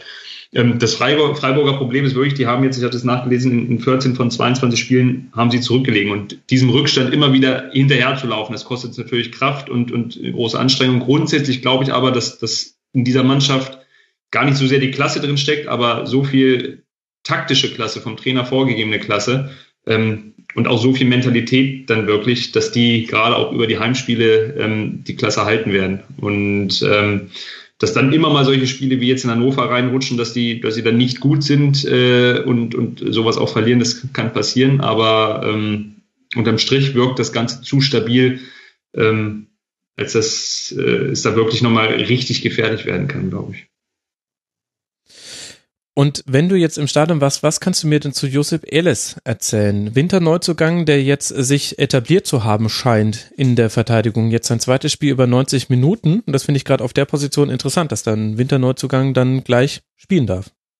Ich glaube, sie wollen ihn jetzt wirklich äh, auch gezielt reinbringen. Ich habe jetzt fast jedes Spiel inklusive des äh, Wintertestspiels gegen Paderborn von ihm gesehen und habe im Grunde genommen in jedem Spiel mindestens einen schweren Fehler von ihm gesehen. Mhm. So auch am, am Wochenende wieder. Er, er hat fast auch in Hamburg war es so, dass er immer wieder Leute an der Grundlinie einfach vorbeigehen lässt, äh, die, die nie im Leben vorbeigehen dürfen. Er war auch beim, beim Gegentreffer im Kopfhotel mit Koch war er mit involviert. Also ähm, sie lassen ihn laufen, er macht nicht katastrophal viel falsch und, und äh, äh, macht den dann nichts kaputt, aber er ist bei weitem jetzt noch nicht äh, die Verstärkung, die sich da erhoffen. Aber der kommt aus Kroatien, ähm, muss sich an die Bundesliga gewöhnen, das sollte man ihm zugestehen. Und dann ist es wahrscheinlich die richtige Taktik, ihn äh, an einer Seite von, an der Seite von Sané und in einer im Grunde genommen stabilen Defensive ja. ähm, diese Erfahrung zu geben. Und, und das kann ihm jetzt nur helfen, gerade mit Blick auf den Sommer, wenn Sané, denke ich mal, mit Sicherheit geht und äh, Waldemar Anton perspektivisch auch nicht äh, ewig in Hannover bleiben wird. Und da muss sich Hannover schon mal Gedanken machen, wie sie sich in der Innenverteidigung in Zukunft aufstellen wollen. Ja, finde ich total interessant, weil das so ein bisschen unter dem Radar der meisten Berichterstatter geflogen ist, auch unterm meinem so ein bisschen. Also ich spreche ihn jetzt auch zum ersten Mal an in der Schlusskonferenz. Aber ja, interessant, wenn man sich das auch leisten kann von der Spielsituation her und es sich auch bezahlt macht. Und dann finde ich, hat man Marc in dem Spiel auch wieder gesehen, wenn Hannover führt, dann kommt denen das sehr entgegen, nicht nur weil man eben eine Führung im Rücken hat, sondern weil auch das, die Spieler, die zur Verfügung stehen, um Kontersituationen zu spielen, einfach klasse sind. Also Anton spielt die Pässe, kurz gesagt, Klaus wird geschickt, Fulkrug wird geschickt und Bebu bringt eine Dynamik rein, hat auch so einen Flatterballabschluss, ist jetzt nicht gut gegangen gegen Freiburg, aber nicht nur, weil das Stadion dann wieder da ist, weil man äh, einen Namen skandieren kann, den man sehr gut skandieren kann, sondern ich finde, Hannover ist auch wirklich eine gute Kontermannschaft und das ist schon ein Pfund, wenn man da vorne drin so eine Qualität hat. Ja, auf jeden Fall. Also Breitenreiter hat es wirklich erkannt. Ähm, was man aus dieser Mannschaft und aus diesem Kader eben machen kann. Also du hast eben mit, mit Klaus und Bebu zwei Spieler auf den Außen, mit denen du wirklich perfekt umstalten kannst. Das hast du ja dann auch beim, beim 2-0 dann gesehen. Das hat äh, Bebu wirklich super vorbereitet wieder, auch mit, mit zwei ganz schnellen Kontakten. Auch da sieht man wieder, ja, wenn man ein bisschen, ähm, ja, ein bisschen Kreativität im, im Scouting beweist, äh, dann erkennt man auch, dass so ein Spieler wie Bebu Bundesliga spielen kann und holt den aus der zweiten Liga. Das würde ich mir immer beim, beim HSV wünschen, dass, äh, dass man auf solche Ideen mal kommt. Also der wieder wirklich mit einem starken Spiel. Klaus habe ich angesprochen, ähm, wird, ist bitter, dass er geht nach der Saison. Der hat sich jetzt wirklich gut entwickelt. Ähm, ja, und wie gesagt, also ich habe vor der Saison immer so gedacht, ähm, Hannover eigentlich mit der schwächste Kader der Liga, aber Breitenreiter bringt sie eben dazu, dass sie als, als Team funktionieren weil er ihnen eben einen klaren Plan mitgibt. Ähm, aus, aus der Grundkompaktheit heraus, die, die natürlich vor allem Sané ausstrahlt. Er hat jetzt, glaube ich, wieder 93 Prozent Zweikämpfe gewonnen, also unglaublich. Wieder ähm, alle seiner Kopfballduelle. Also das, was Thomas vorhin gesagt hat, das stimmt auch noch. Das war nicht mal eine Übertreibung. Er gewinnt auch alle seine nee. Kopfballduelle. Wahnsinn. 13 ja. Stück waren es wieder. Unglaublich. Ja, und, und ich glaube, diese Sicherheit, die er dann eben ausstrahlt, die, ähm, ja, die überträgt sich auf seine, auf seine Mitspieler. Äh, Sorg hat jetzt in der Innenverteidigung gespielt. Weiß nicht. Äh, eigentlich äh, habe ich ihn jetzt mal als Außenverteidiger eher gesehen und der hat, der hat auch ein gutes Spiel gemacht. Also aus dieser Kompaktheit heraus ähm, schalten sie dann eben gut, gut äh, nach vorne um und das ist eben der ganz klare Plan, den sie haben. Und äh, haben dann vorne entweder mit Völkrug oder Harnik, sie haben jetzt sogar Harnik ein ganzes Spiel draußen gelassen fast, es ist spät gekommen. Ähm, ja, das geht eben auf und äh, ja, da hat da Breitenreiter eben erkannt, äh, ja, was, was, was diese Mannschaft äh, imstande ist zu leisten. Also der hat sich auch wirklich taktisch enorm variabel mittlerweile äh, aufgestellt. Also die können auch während des Spiels äh, pausenlos das System ändern, auf den Gegner an, anpassen. Er liest das, das Spiel des Gegners wirklich sehr, sehr gut und, und hat dann immer wieder Lösungen. Sie haben sehr, sehr viele flexible Spieler drin. Ein Anton, der wirklich hinten spielen kann, der, der wahrscheinlich sogar noch besser ist äh, auf der 6. Und Bebu, ihr habt ihn eben schon angesprochen, und das ist ja das, das Kuriose, den hätten im Grunde genommen sämtliche Bundesligisten haben können. Der war überall im Angebot, auch der VfW Wolfsburg zum Beispiel hätte ihn nehmen können und hat darauf verzichtet. Ähm, was für mich äh, aus, aus heutiger Sicht äh, wahnsinnig ist, dass man, dass ja. man da einen, einen Flügelspieler hätte holen können. Auch der SFC Köln ähm, war interessiert, den, den war er dann zu teuer. Und Hannover ist dieses finanzielle Risiko eingegangen. Und äh, wenn man ihn jetzt schon verkaufen wollte, glaube ich, könnte man wahrscheinlich schon äh, bei den aktuellen Transfersummen in den, in den zweistelligen Millionenbereich denken. Und ähm, diese Investition hat sich auf jeden Fall ausgezahlt. Und das ist in der Tat ein, ein wunderbar schneller Spieler, der der eins gegen eins Situation sucht, der aber auch dann den, diesen, diesen schönen Pass, wie er es gezeigt hat, auf Klaus spielen kann. Also ähm, das ist wirklich ein, ein, sehr, sehr guter Transfer und, und mit, mit gutem Auge dann von Horst Held auch äh, eingetütet im Sommer. Mhm. Hannover 96, jetzt schon 31 Punkte, muss man sich auf der Zunge nochmal zergehen lassen. Der FC Augsburg und Hannover 96 sind beide elf Punkte vor dem Relegationsplatz am 22. Bundesligaspieltag. Wer hätte das erwartet? Und so langsam kann man die jetzt da unten rausnehmen.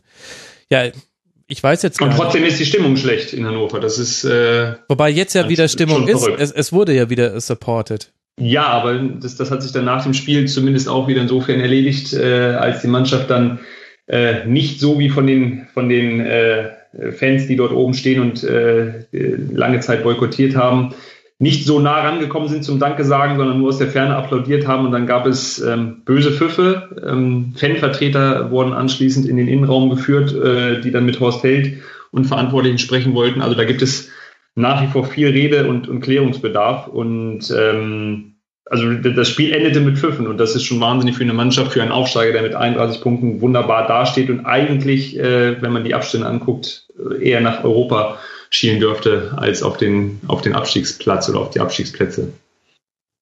Wie ist denn das für dich als äh, dem Ganzen nahestehender Berichterstatter? Ich finde, diese ganze Thematik bei Hannover 96 rund um 50 plus 1 um Martin Kind und um das Verhalten der Ultras ist wahnsinnig schwer einzusortieren, denn man kann alle Positionen nachvollziehen und dann und dann passiert jetzt zum Beispiel sowas wie bei diesem Spiel, dass gesagt wird von Ultraseite, ja, also wir werden wieder supporten, aber ob das dauerhaft ist, dafür erwarten wir dann auch einen respektvollen Umgang des Vereins mit uns.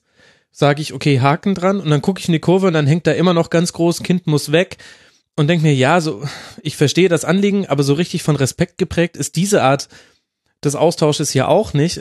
Ich kann dann auch die Mannschaft verstehen, die dann nicht sofort wieder willfährig in die Kurve geht und sagt, herzlichen Dank, ihr habt uns jetzt dieses Spiel gewonnen, sondern sagt, ey Leute, wir mussten jetzt hier 21 Spieltage ohne euch oder halt die Heimspiele.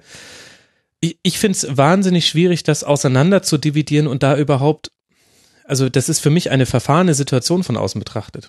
Ja, das ist verfahren. Das wird sich, das wird sich auch so lange Martin Kind da äh, das Sagen hat in Hannover, auch, auch an den verhärteten Fronten wird sich nicht groß was ändern, auch, auch wenn man ähm, scheinbar aufeinander zugegangen ist in den letzten Tagen. Und grundsätzlich sage ich aber, ich, ich kann mit diesem in die Kurve gehen und speziell bei diesem einen Kern äh, der Fans ganz besonders bedanken und, und äh, irgendwelche Humber-Veranstaltungen, dem kann ich sowieso nicht allzu viel abgewinnen. Deswegen fand ich das eigentlich fast angenehm in Hannover, wenn man sich einmal äh, im, im, Mittelpunkt des, des, des, des Rasens in alle Richtungen bedankt und dann reingeht, mag ich persönlich lieber, aber das ist auch Geschmackssache. Ähm, dass, dass die da jetzt auf die Knie gehen müssen vor den Fans, dass die dann einmal 90 Minuten ähm, äh, Dauerbeschallung gemacht haben, halte ich für übertrieben, aber denen ist es offenbar äh, ein Anliegen und äh, deswegen ist das ein ganz, ganz sensibles Thema und, und die Aussage von, von äh, Torwart Schauner, der danach gesagt hat, möglicherweise waren wir für müde, äh, zu müde dahin zu gehen, da, da hat sich Philipp Schauner jetzt dann auch keinen Gefallen getan, weil das war dann natürlich auch Schwachsinn. Also das bleibt. Er hätte bleibt ja nur stehen bleiben müssen. Ausgerechnet derjenige, der einfach nur hätte stehen bleiben müssen. Das ist ein Witz. Ja, Ach, genau. Wobei, nee, ich habe gerade, äh, glaube ich, genau verkehrt darum jetzt gesagt. Man spielt ja auch Ja, Freiburg war auch der Stimmt, Freiburg ja, war. Ja gut, er hatte den weitesten Weg, also dann lassen wir das Argument gelten. Hannover 96 spielt jetzt beim ersten FC Köln und dann gegen Borussia Mönchengladbach. Für den SC aus Freiburg geht's weiter zu Hause gegen Werder Bremen und dann zur TSG aus Hoffenheim. Es wird Zeit, dass wir nicht nur über Innenverteidiger sprechen, die neu geholt wurden im Winter und ihr Debüt geben oder über irgendwelche Neuner, wie schwierig es ist, die zu bekommen oder wie wichtig es ist, Spieler im Umschaltspiel zu haben. Nein, wir wollen über komplett andere Themen sprechen und reden jetzt über Borussia Dortmund gegen den HSV. Findige Hörer werden herausgefunden haben, dass ich gerade auf Manuel Akanji angespielt habe, der sein Startelfdebüt gegeben hat. Natürlich reden wir über Michi Batshuayi, der vorne drin wieder ein Tor gemacht hat und wir reden über die Rückkehr von Marco Reus und wir reden, Marc, über ein 2 zu 0 gegen den HSV das ja sich auf dem Papier sehr gut anhört. Man musste aber so, sogar ein Blick in die Statistiken hätte schon gereicht, um zu zeigen, ha, da ist aber noch ganz schön viel Sand im Getriebe bei Borussia Dortmund. Oder man kann es ja auch umdrehen und sagen, Bernd Hollerbach hat es wirklich geschafft, den HSV erstmal gegen den Ball richtig gut einzustellen. Das ist wahrscheinlich so eine Waagschein-Diskussion. Welche Schale geht denn dir, bei dir weiter runter? Sand im Getriebe bei Borussia Dortmund oder der HSV defensiv sehr gut eingestellt? Äh, ähm, beides eigentlich so ein bisschen. Also klar, Hollerbach hat das, hat das, hat das gut gemacht. Das ist sowieso was, was er ähm, ja jetzt ähm, dem HSV so ein bisschen gegeben hat, dass diese diese defensive Stabilität ähm, und dass Dortmund jetzt äh, in letzter Zeit eben auch nicht mehr äh, offensiv das aufs Parkett zaubert, was sie noch vor einiger Zeit getan haben, sieht man auch. Also es war so ein bisschen ein Mix aus beiden. Insgesamt ist es einfach für, für den HSV eine unfassbar bittere Niederlage, weil man wirklich gut im Spiel war. Ja. Ähm, hinten so wie eigentlich auch vorne, wobei man da gleich wieder einschränken muss. Ähm, das ist, ich habe das auch getwittert. Also du kannst eben hinten so kompakt stehen, wie du willst. Du kannst auch nach vorne bis zum Strafraum ähm, gut spielen. Aber wenn du dann ähm, ja eben dir der, der letzte Pass irgendwie nicht ankommt oder ähm, auch da äh, du, dir eben der Knipser fehlt, der, der das Tor macht, ähm, dann wird das schwierig, irgendwie Spiele zu gewinnen. Ähm, es ist dann ein Moment der Unachtsamkeit hinten, der dann für das äh, 0 zu 1 sorgt, wo Mavrei und Jung irgendwie pennen. Und dann rennst du eben wieder in Rückstand hinterher. Die letzten beiden Male hat es, hat es geklappt. Da haben sie noch den Ausgleich erzielen können.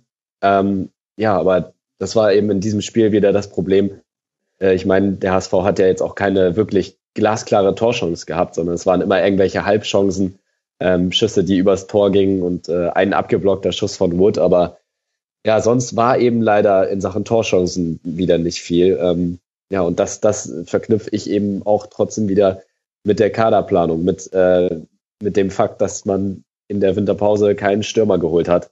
Das ist das, was dem HSV fehlt, beziehungsweise muss man sagen, was ich auch von Hollerbachs Seite aus eigentlich nicht verstehe, dass er immer noch äh, Bobby Wood von Anfang an die Chancen gibt, weil der hat jetzt seit wirklich Monaten äh, die Chancen immer wieder bekommen und er nutzt sie einfach in, in fast schon äh, beeindruckender Weise regelmäßig nicht und äh, wirkt manchmal auf dem Platz wirklich wie ein Geist.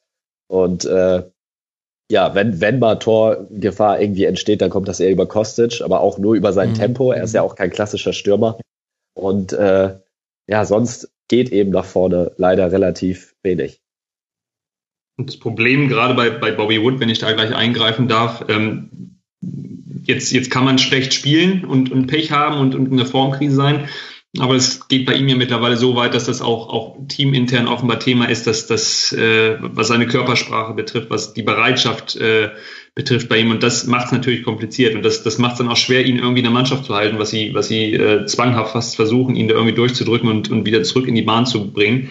Ähm, und dann ist das nächste Problem, wenn du ihn rausnimmst, musst du eigentlich Fiete Ab bringen, äh, der, der äh, Anfang des Jahres äh, viel krank war, der im Abitur steckt, ähm, der noch wahnsinnig jung ist. Und genau das, was, was Marc gesagt hat, da haben sie es versäumt, da jemanden zu holen. Und wenn ich sehe, dass das äh, Sports total sehr viele Spieler äh, nach Hamburg gebracht hat, nun aber äh, Simon Terodde in Köln gelandet ist, dann ist das für den HSV doppelt bitter gelaufen, die, die Wintertransferperiode. Ja, ich meine, es, äh, sie haben es ja so kolportiert, dass sie sich einfach auch äh, finanziell nicht leisten konnten. Aber ich bin der Meinung, dass man da es auch einfach schon wieder versäumt hat, frühzeitig zu planen. Ja, ich, ich frage mich dann auch, was, was Jens Todd dann jetzt äh, die ganze Saison über bisher gemacht hat. Wenn er im Winter nochmal irgendwie nach Spanien auf Sichtungstour äh, fliegt, dann frage ich mich, äh, was hast du denn vorher gemacht? Die, die Schwächen im Kader, die waren ja auch vor der Saison schon klar. Auch vor der Saison hat ja Markus Gisdol nicht alle seine Wünsche in Anführungsstrichen erfüllt bekommen, was den Kader angeht. Und ähm, da frage ich mich, wo, wo, wo es dann mit der Planung äh, hingehen sollte. Weil ähm, ja, die, die, die Schwächen in, im, im Sturm, die sind ja nun wirklich auch schon seit Saisonbeginn bekannt. Und dass man da nicht frühzeitig eben sich umgeschaut hat nach Alternativen, die du eben auch bezahlen kannst, ähm, das verwundert mich dann doch sehr. Musste ich übrigens vorhin dran denken, als wir Hannover 96 dafür gelobt haben, mit Bebu einen Zweitligastürmer zu hören. Und ich glaube, du, Marc, hast sogar gesagt, das würdest du dir auch vom HSV wünschen, genau, also vom genau. Hamburger SV. Das zeigt, auf welchem dünnem Eis wir Beobachter uns auch mit unseren Argumentationen manchmal bewegen. Denn mit Bobby Wood hat man ja genau das getan. Aber Dein Punkt ist natürlich äh, trotzdem klar geworden. Ein Gedanke, den ich noch hatte bei diesem Spiel, ich konnte es allerdings leider nicht über 90 Minuten mir nochmal anschauen, da war die Zeit zu knapp am Wochenende. Aber mir ist aufgefallen, dass der HSV bis auf Kostic nicht ins Tempo gekommen ist. Kostic war der Einzige, der auch mal Dribblings gewonnen hat, aber der HSV hat es immer versucht. Die sind 31 Mal erfolglos ins Dribbling gegangen. Das ist ein außerordentlich hoher Wert. Und das spricht meiner Meinung nach ein bisschen dafür, ist jetzt erstmal noch eine Arbeitsthese, muss ich mal überprüfen, dass die defensive Grundausrichtung, die Hollerbach ihnen gegeben hat, es ihnen in der Offensive schwieriger macht, ähm, Passoptionen zu haben. Deswegen muss man häufig ins Eins gegen Eins gehen, um irgendwie eine, einen Ballbesitz in eine Chance ummünzen zu können. Und ist ja auch irgendwie logisch, dadurch, dass man tiefer gestaffelt ist, dass im Grunde, naja, vier Spieler sich vielleicht an der Offensive beteiligen. Hand hat da, glaube ich, eine wichtige Rolle gegen Dortmund gespielt. Ja, dann fehlen halt häufig die berühmten Dreiecke, dass man zwei Passoptionen hat. Eine Passoption ist dann sehr, sehr leicht vom Gegner verteidigt und zugestellt. Und dann musst du halt auch dementsprechend häufig versuchen, ins Dribbling zu gehen. Bin mal gespannt, ob sich da im Laufe der Saison noch was tut. Wohl wissend, dass das das Schwierigste ist im Fußball, vor allem wenn man auf Platz 17 steht. Aber wann hat der HSV das letzte Mal über eine längere Zeit dreieckige gebildet, Passoptionen äh, gehabt? Das, ich habe jetzt diverse Vielleicht träume ich da auch, ja. ja. Möglicherweise träumst du auch, ja. Also davon sind sie ganz weit entfernt. Der Ball muss irgendwie ins Tor und äh, äh ich glaube, von Dreiecken sind die da momentan sehr, sehr weit entfernt. Zumindest äh, gerade was das, das Offensivspiel dann im, im letzten Drittel angeht. Ja, ja, wobei, weil ich fand jetzt ja gerade in dem Spiel ist eigentlich andersrum gewesen. Also da hat der HSV ja spielerisch das eben wirklich ganz gut gelöst. Also sie hatten, und das ja. liegt ähm, äh, von, äh, aus meiner Sicht auch vor allem eben äh, an. Aber doch an immer nur über Kostic, oder? Oder ich meine, kann ja, natürlich ja. auch sein, dass ich das Szenen nicht gesehen habe. Aber das ist immer so eine Sache, wo ich sage, Kostic, sehr gutes Spiel gemacht, sehr wichtig für den HSV. Aber in der NFL würde man sagen, äh, die Gegner haben jetzt genügend Tape von ihm. Das heißt, Videomaterial. Ich rechne damit, äh, dass sich die Gegner in Zukunft darauf anpassen. Und dann wird eben ein, jetzt kommt ein kleiner Meta-Gag, wird, wird ein Andreas Beck nicht mehr die ganze Zeit offensiv steil geschickt, sondern er darf sich mal auf die Defensive konzentrieren und Kostic einfach aus dem Spiel nehmen. Das, das ist ja genau das, das Problem, was, was bei Philipp Kostic eigentlich hat. Er ist, er ist leider relativ leicht ausrechenbar. Er, er hat zwar das Tempo und er kann auch mal ins Dribbling gehen, aber es ist relativ einfach, ihn zu verteidigen, wenn er auf einen zukommt. Also wenn er den, den Raum hat, dann, dann, klar, dann ist er echt eine Waffe.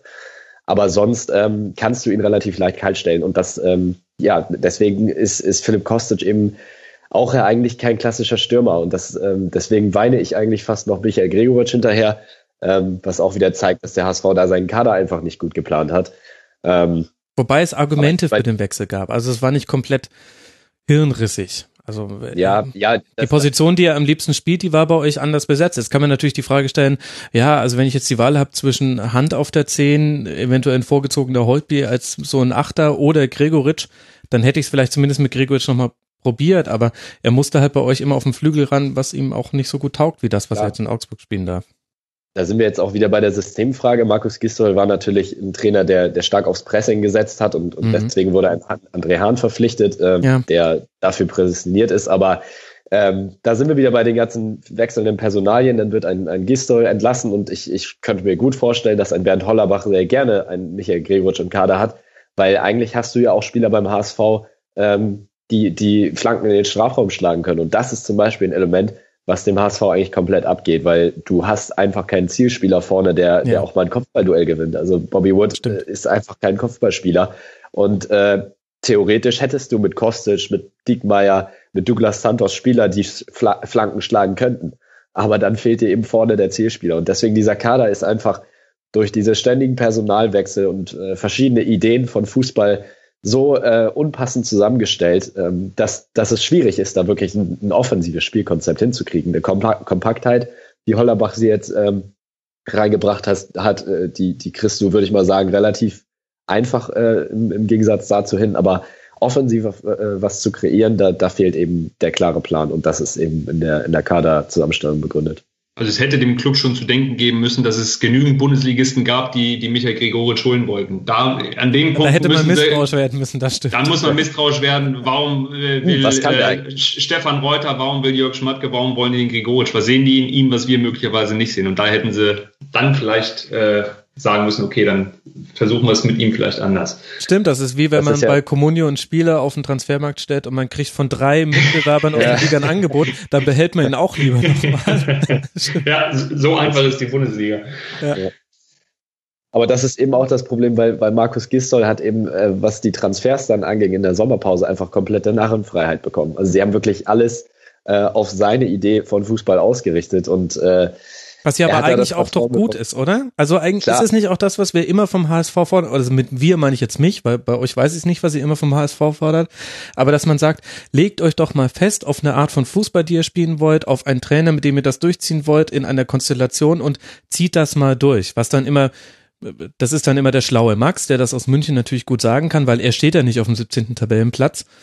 Äh, zumindest nicht so, dass da bundesweit drüber berichtet würde. Aber eigentlich ist es doch, äh, das Ziel war doch ein Heeres.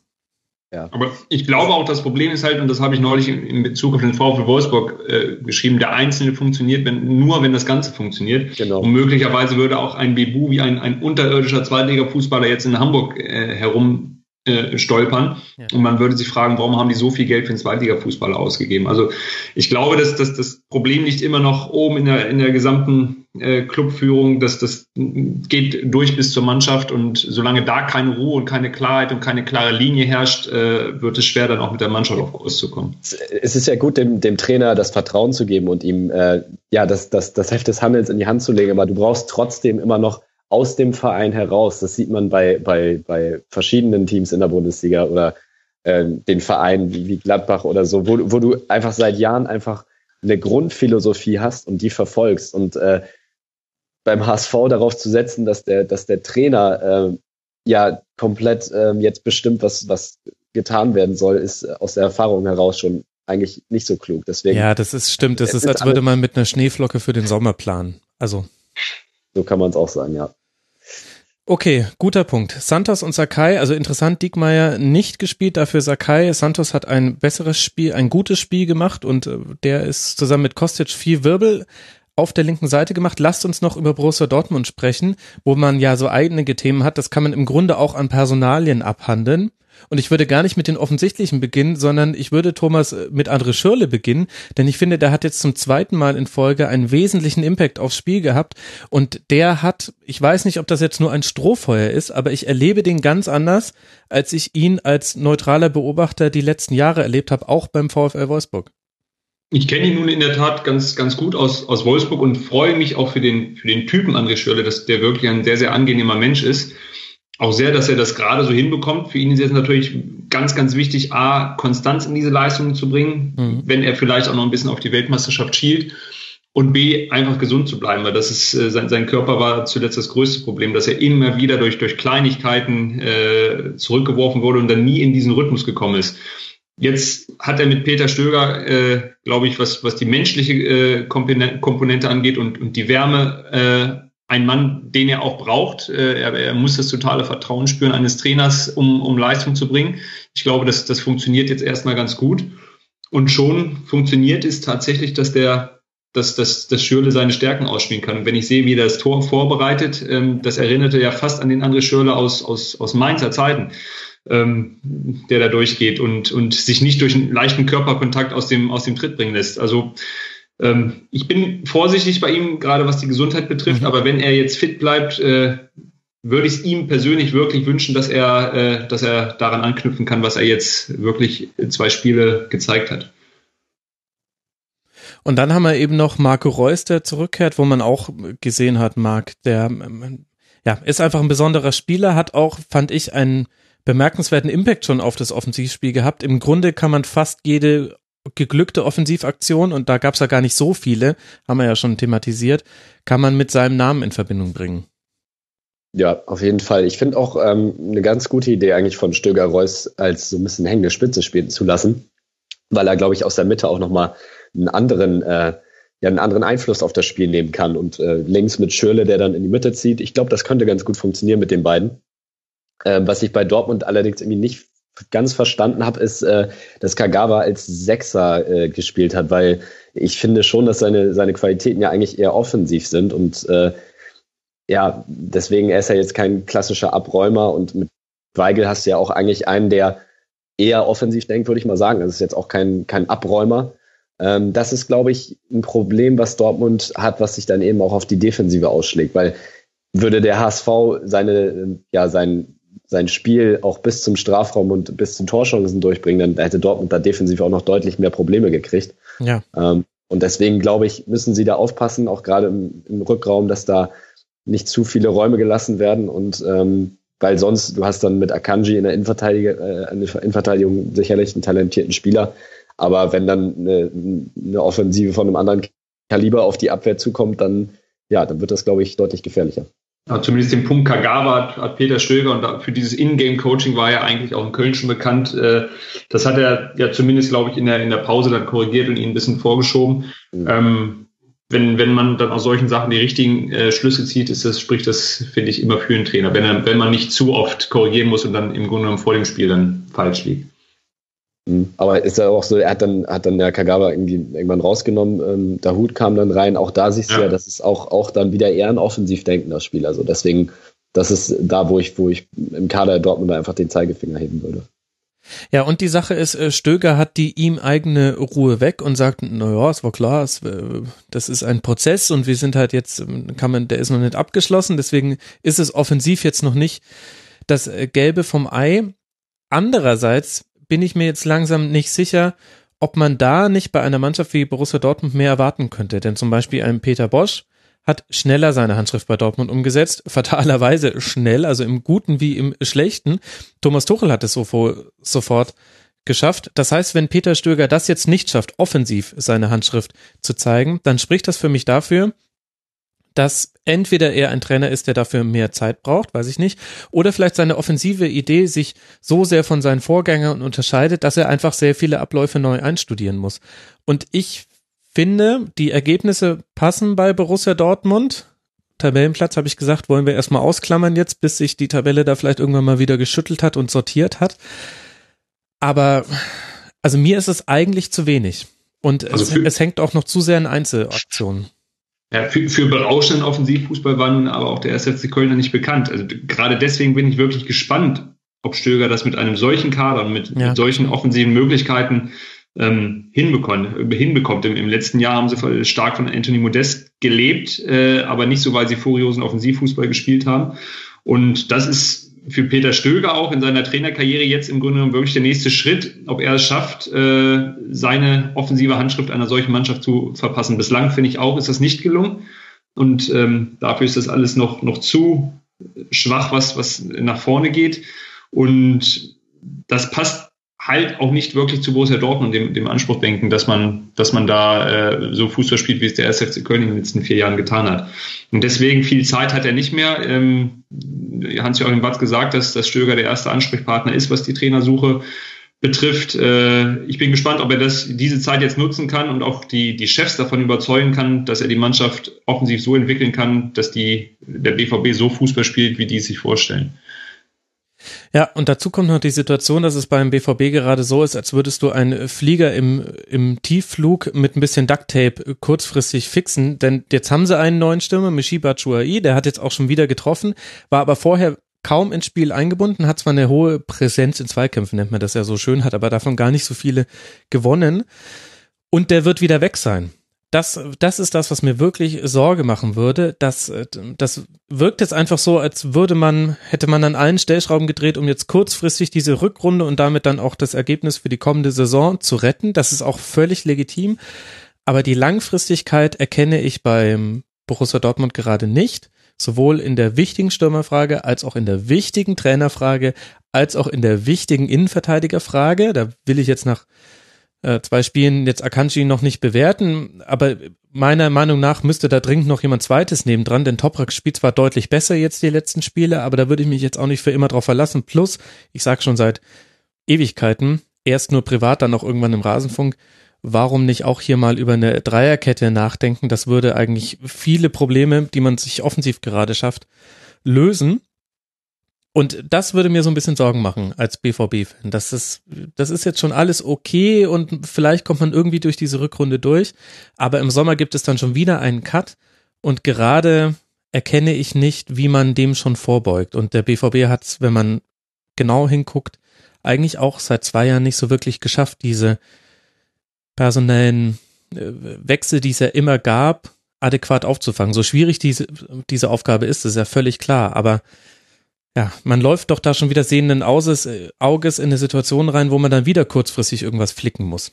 Ja, wobei, wobei ich halte eigentlich ähm, Michael Zorg und, und Joachim Batzke für zu gewieft und zu clever, ähm, da wirklich jetzt nicht gut vorauszuplanen. Also ich glaube, das ist ja, die, die Probleme, die Dortmund hat, sind ja offensichtlich. Und ähm, Watzke und Zorg sind wirklich schon so lange dabei und haben auch schon viel erlebt. Ich glaube schon, dass die, dass sie da genau wissen, woran es hapert und ähm, wie sie planen müssen. Und äh, diesen Deal mit Batshuayi, den haben sie ja auch bewusst gemacht. Also du, du, du, ich, ich bin mir sicher, dass sie, dass sie vielleicht eine, eine Kaufoption gerne gehabt hätten.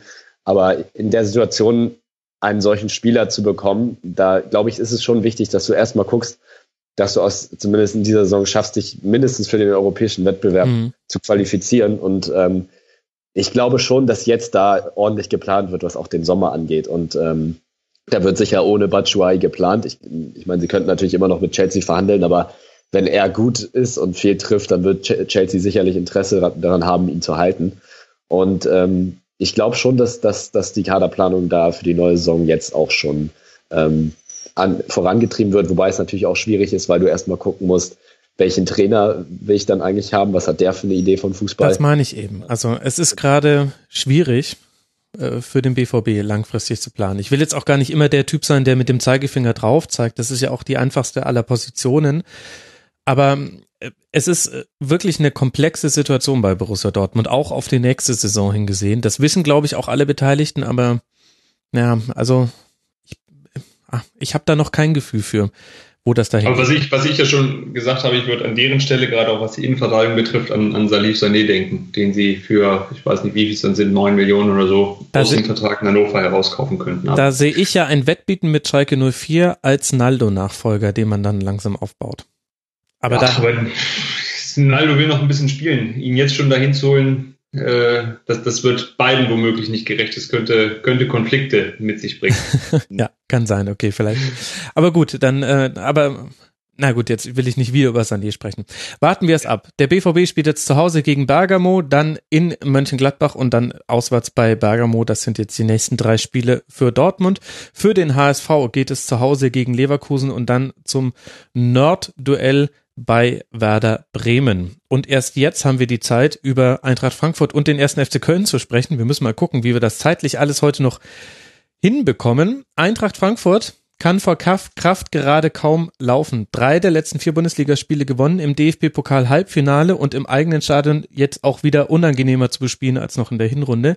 Erst kombinieren da Costa, Wolf und Jovic so lange, bis Rebic nur noch über die Linie schieben braucht. Dann reagiert man auf einen Terodde-Strafstoß nach Videoschiedsrichterentscheid mit drei Treffern in acht Minuten. Zwei davon nach Freistoß Wolf, jeweils auf Marco Russ. Einmal trifft er selbst, einmal darf Fallett den Nachschuss reinmachen.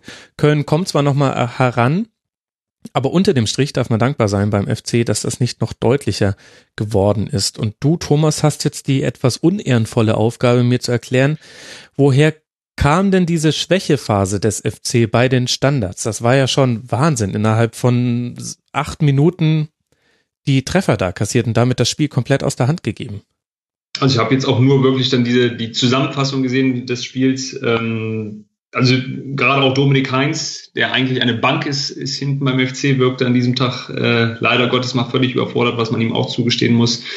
Ähm, Frederik Sören sind ebenso. Ähm, das war natürlich bitter, dass man nach dem Ausgleich dann direkt äh, dermaßen überrollt wird. Und ähm, aber es spricht einfach auch für, für den Willen ähm, von Eintracht Frankfurt und, und die, die, das, das Selbstvertrauen mittlerweile, dass die sich dann durch, durch so ein Gegentor nicht aus dem Konzept bringen lassen, dass die dann auch wirklich mit dieser Wucht in, mhm. in diese Standardsituation reingehen und, und äh, das einfach wieder zurechtbiegen. Das, das ist schon klasse. Und diese Klasse, über diese Klasse verfügt der SFC Köln schlicht und ergreifend nicht in diesem Jahr. Der elfte Gegentreffer nach einem Freistoß. Dazu noch acht kassierte Strafstoßtore. Das sind 19 nach ruhendem Ball. Ja, dann stehst du auf Tabellenplatz 18. Was ich interessant fand beim Blick auf die Aufstellung war die Rückkehr von Matthias Lehmann. Dazu haben wir auch einige Fragen bekommen, unter anderem vom Hörer Kilino, der ich fasse das mal kurz zusammen, ihn eher kritisch sah und nicht so ganz verstehen kann, warum er gespielt hat und warum man vor allem dieses Duo Höger-Özkan auseinandergerissen hat. Wie bewertest du die Personalie Matthias Lehmann? Also ich glaube, es, es, es war auf jeden Fall äh, der Verletzung von Christian Clemens geschuldet, dass man äh, ein, ein Loch dann auf der rechten Seite hatte. Ähm, Marcel Risse war jetzt noch nicht so weit, dass man ihn von Anfang an bringen konnte. Das heißt, mhm. man musste sich für den Flügel was einfallen lassen. Äh, Sagi Özcan ist ein wahnsinnig laufstarker und auch schneller Spieler. Ähm, die Idee dann, die Kompaktheit reinzubekommen, Matthias Lehmann als, als ebenso wichtigen, laufstarken Spieler, zumindest der war er mal, ähm, da reinzunehmen, kann ich nachvollziehen. Ich persönlich würde mittlerweile auch lieber Özcan äh, dauerhaft im, im, im zentralen Mittelfeld sehen, auch wenn er äh, eben gerade im Aufbauspiel immer noch mal Fehler hat und, und, und äh, Ballverluste. Aber trotzdem gehört ihm die Zukunft, äh, auch was, glaube ich, den Gang in die zweite Liga betrifft. Äh, so hoffen viele, dass, dass er gehalten werden kann, zumal er nicht über eine Ausstiegsklausel verfügt. Und ähm, der wird äh, perspektivisch ein, ein ganz wichtiger Mann beim 1. FC Köln. Und ich glaube eben, Matthias Lehmanns Zeit äh, geht auch dem Alter geschuldet, geht zu Ende. Ähm, er hat trotzdem ein, ein, hohes Standing innerhalb der Mannschaft und auch bei den Trainern, so wie es scheint. Und äh, der hat das im, im vergangenen Jahr auch überragend gemacht. Der war schon abgeschrieben und, und äh, hat sich dann zum, zum unverzichtbaren Mann im defensiven Mittelfeld aufgeschwungen. Deswegen ähm, kann ich alle Gedankengänge nachvollziehen. In diesem Fall ist es auf jeden Fall nicht aufgegangen. Und äh, das wird natürlich dann auch für Gedanken bei, bei Stefan Rutenbeck sorgen und, möglicherweise ähm, werden dann die Einsatzzeiten auch, äh, wenn es dem, dem Abstieg näher geht, weniger werden, weil man dann schon auf die Perspektive und auf die Zukunft schauen muss.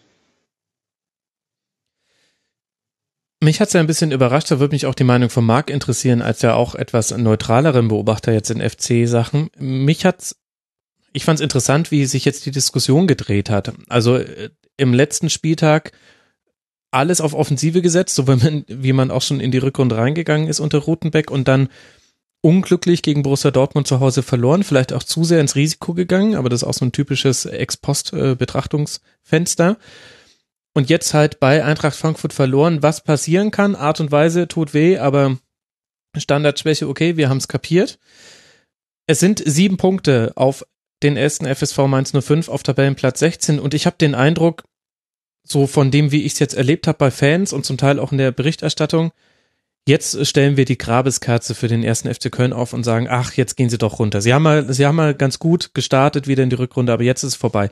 Eigentlich war es doch klar, Marc, dass dass das jetzt die ganze Zeit so weitergehen würde und man halt irgendwie sich an diesen 16. Tabellenplatz ransaugen muss und das ist bei zwölf noch ausstehenden Spielen mit sieben Punkten ja doch noch immer alles drin. Theoretisch ja, aber ich, äh, es fällt mir schwer, wirklich Glauben zu entwickeln, dass, dass sie die Punkte noch aufholen, weil äh, ich halte die Qualität im Kader dann doch nicht für stark genug, dass du jetzt wirklich so eine Siegesserie von vier, fünf Spielen äh, startest und dann wirklich äh, dich da mal rauszuarbeiten da unten. Ähm, die tragen einfach diese, diese unglaubliche Hypothek der, der Hinrunde noch mit sich. Ähm, wobei ich sogar Aber du spielst zu Hause gegen Hannover 96, das ist das nächste Spiel. Du spielst zu Hause gegen den VfB Stuttgart, das ist Anfang März. Du spielst zu Hause gegen Mainz 05, das ist Anfang April. Also ich weiß, äh, natürlich, natürlich hat sich die Situation nicht verändert. Beim FC muss alles zusammenkommen, sonst klappt's nicht. Das ist klar. Das hat man sich über die Hinrunde so eingebrockt. Aber ich sehe da schon Ansatzpunkte, wo ich sage, naja, Anfang April, 29. Spieltag gegen den ersten FSV Mainz 05 zu Hause gewinnen, vielleicht auf ein Pünktchen oder auf zwei Punkte ranrutschen und äh, dann, dann geht allen wieder die Düse und dann kann sowieso alles passieren. Bis auf den HSV, der, dem passiert nichts, der Dino. Also ich äh, bin naturgemäß als HSV-Fan sowieso äh, von nichts mehr zu überraschen. Also mich würde es wirklich nicht überraschen, wenn der FC das noch irgendwie schafft. Ähm, aber ja, trotzdem wird es unglaublich schwierig. Ich finde trotzdem natürlich unter, unter Rutenbeck ist auch eine kleine Entwicklung zu sehen. Also auch vor allem offensiv ähm, hängt natürlich auch mit, mit Terodde zusammen, äh, der jetzt wieder zweimal trifft. Ich glaube auch, dass er Cordoba gut tun wird, weil das Spiel nicht mehr ganz so ähm, auf, auf Cordoba dann zugeschnitten ist, wie es, mhm. noch in der Runde der Fall war der hat da wirklich ähm, das so ein bisschen als, als äh, Hypothek auch mit sich rumgetragen.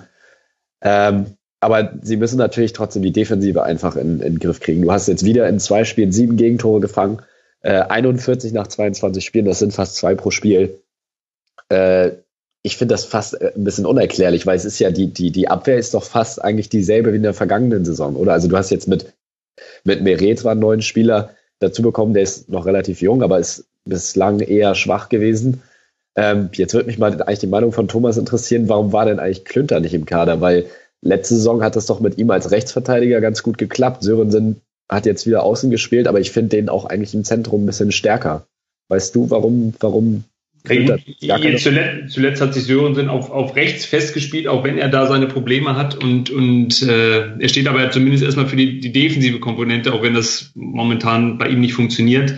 Ähm, der ist nach außen gegangen, weil, weil Meret es jetzt Anfang der, der Rückrunde unter Rutenbeck in der Tat sehr, sehr gut gemacht hat und man erahnen konnte, warum sie im, Sommer viel Geld für ihn bezahlt haben. Klünter hat zuletzt ja sowieso nicht mehr Rechtsverteidiger gespielt, sondern war äh, anfangs unter, unter Rutenbeck äh, Spitze oder hat auf dem rechten Flügel gespielt. Er ist enorm schnell, aber ist natürlich defensiv auch noch wahnsinnig anfällig und, und unerfahren.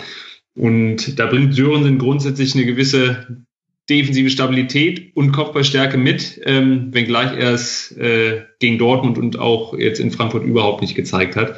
Ähm, Pavel Olkowski spielt hinten rechts aktuell gar keine Rolle mehr und den hätten sie ja auch eigentlich abgegeben im, im Winter.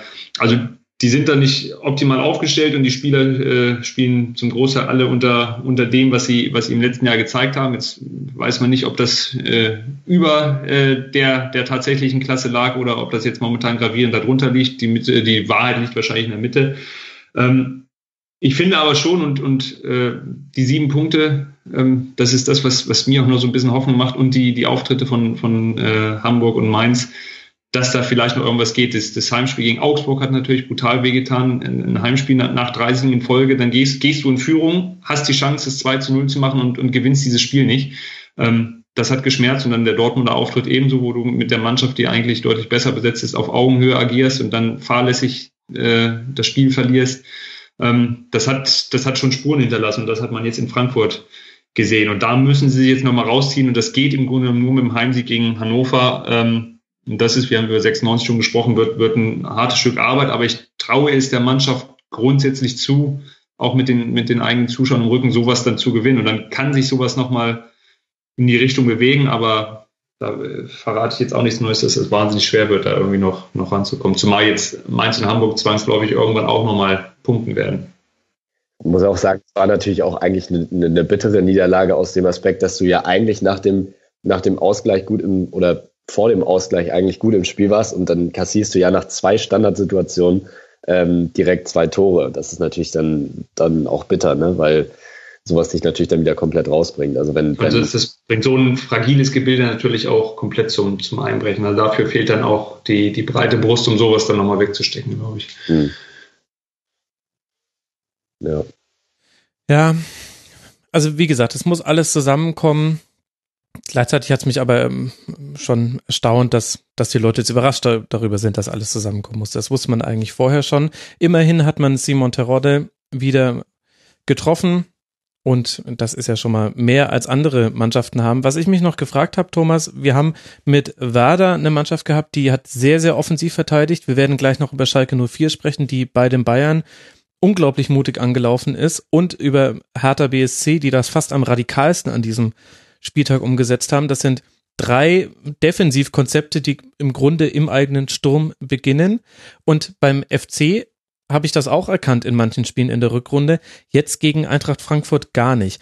Glaubst du, das ist eine spielbezogene Entscheidung gewesen oder Angst vor der eigenen Courage oder wie würdest du das einschätzen? Also erst einmal muss man sagen, dass es die Mannschaft äh, unter Peter Stöger in der Form praktisch gar nicht kannte und nicht praktiziert hat.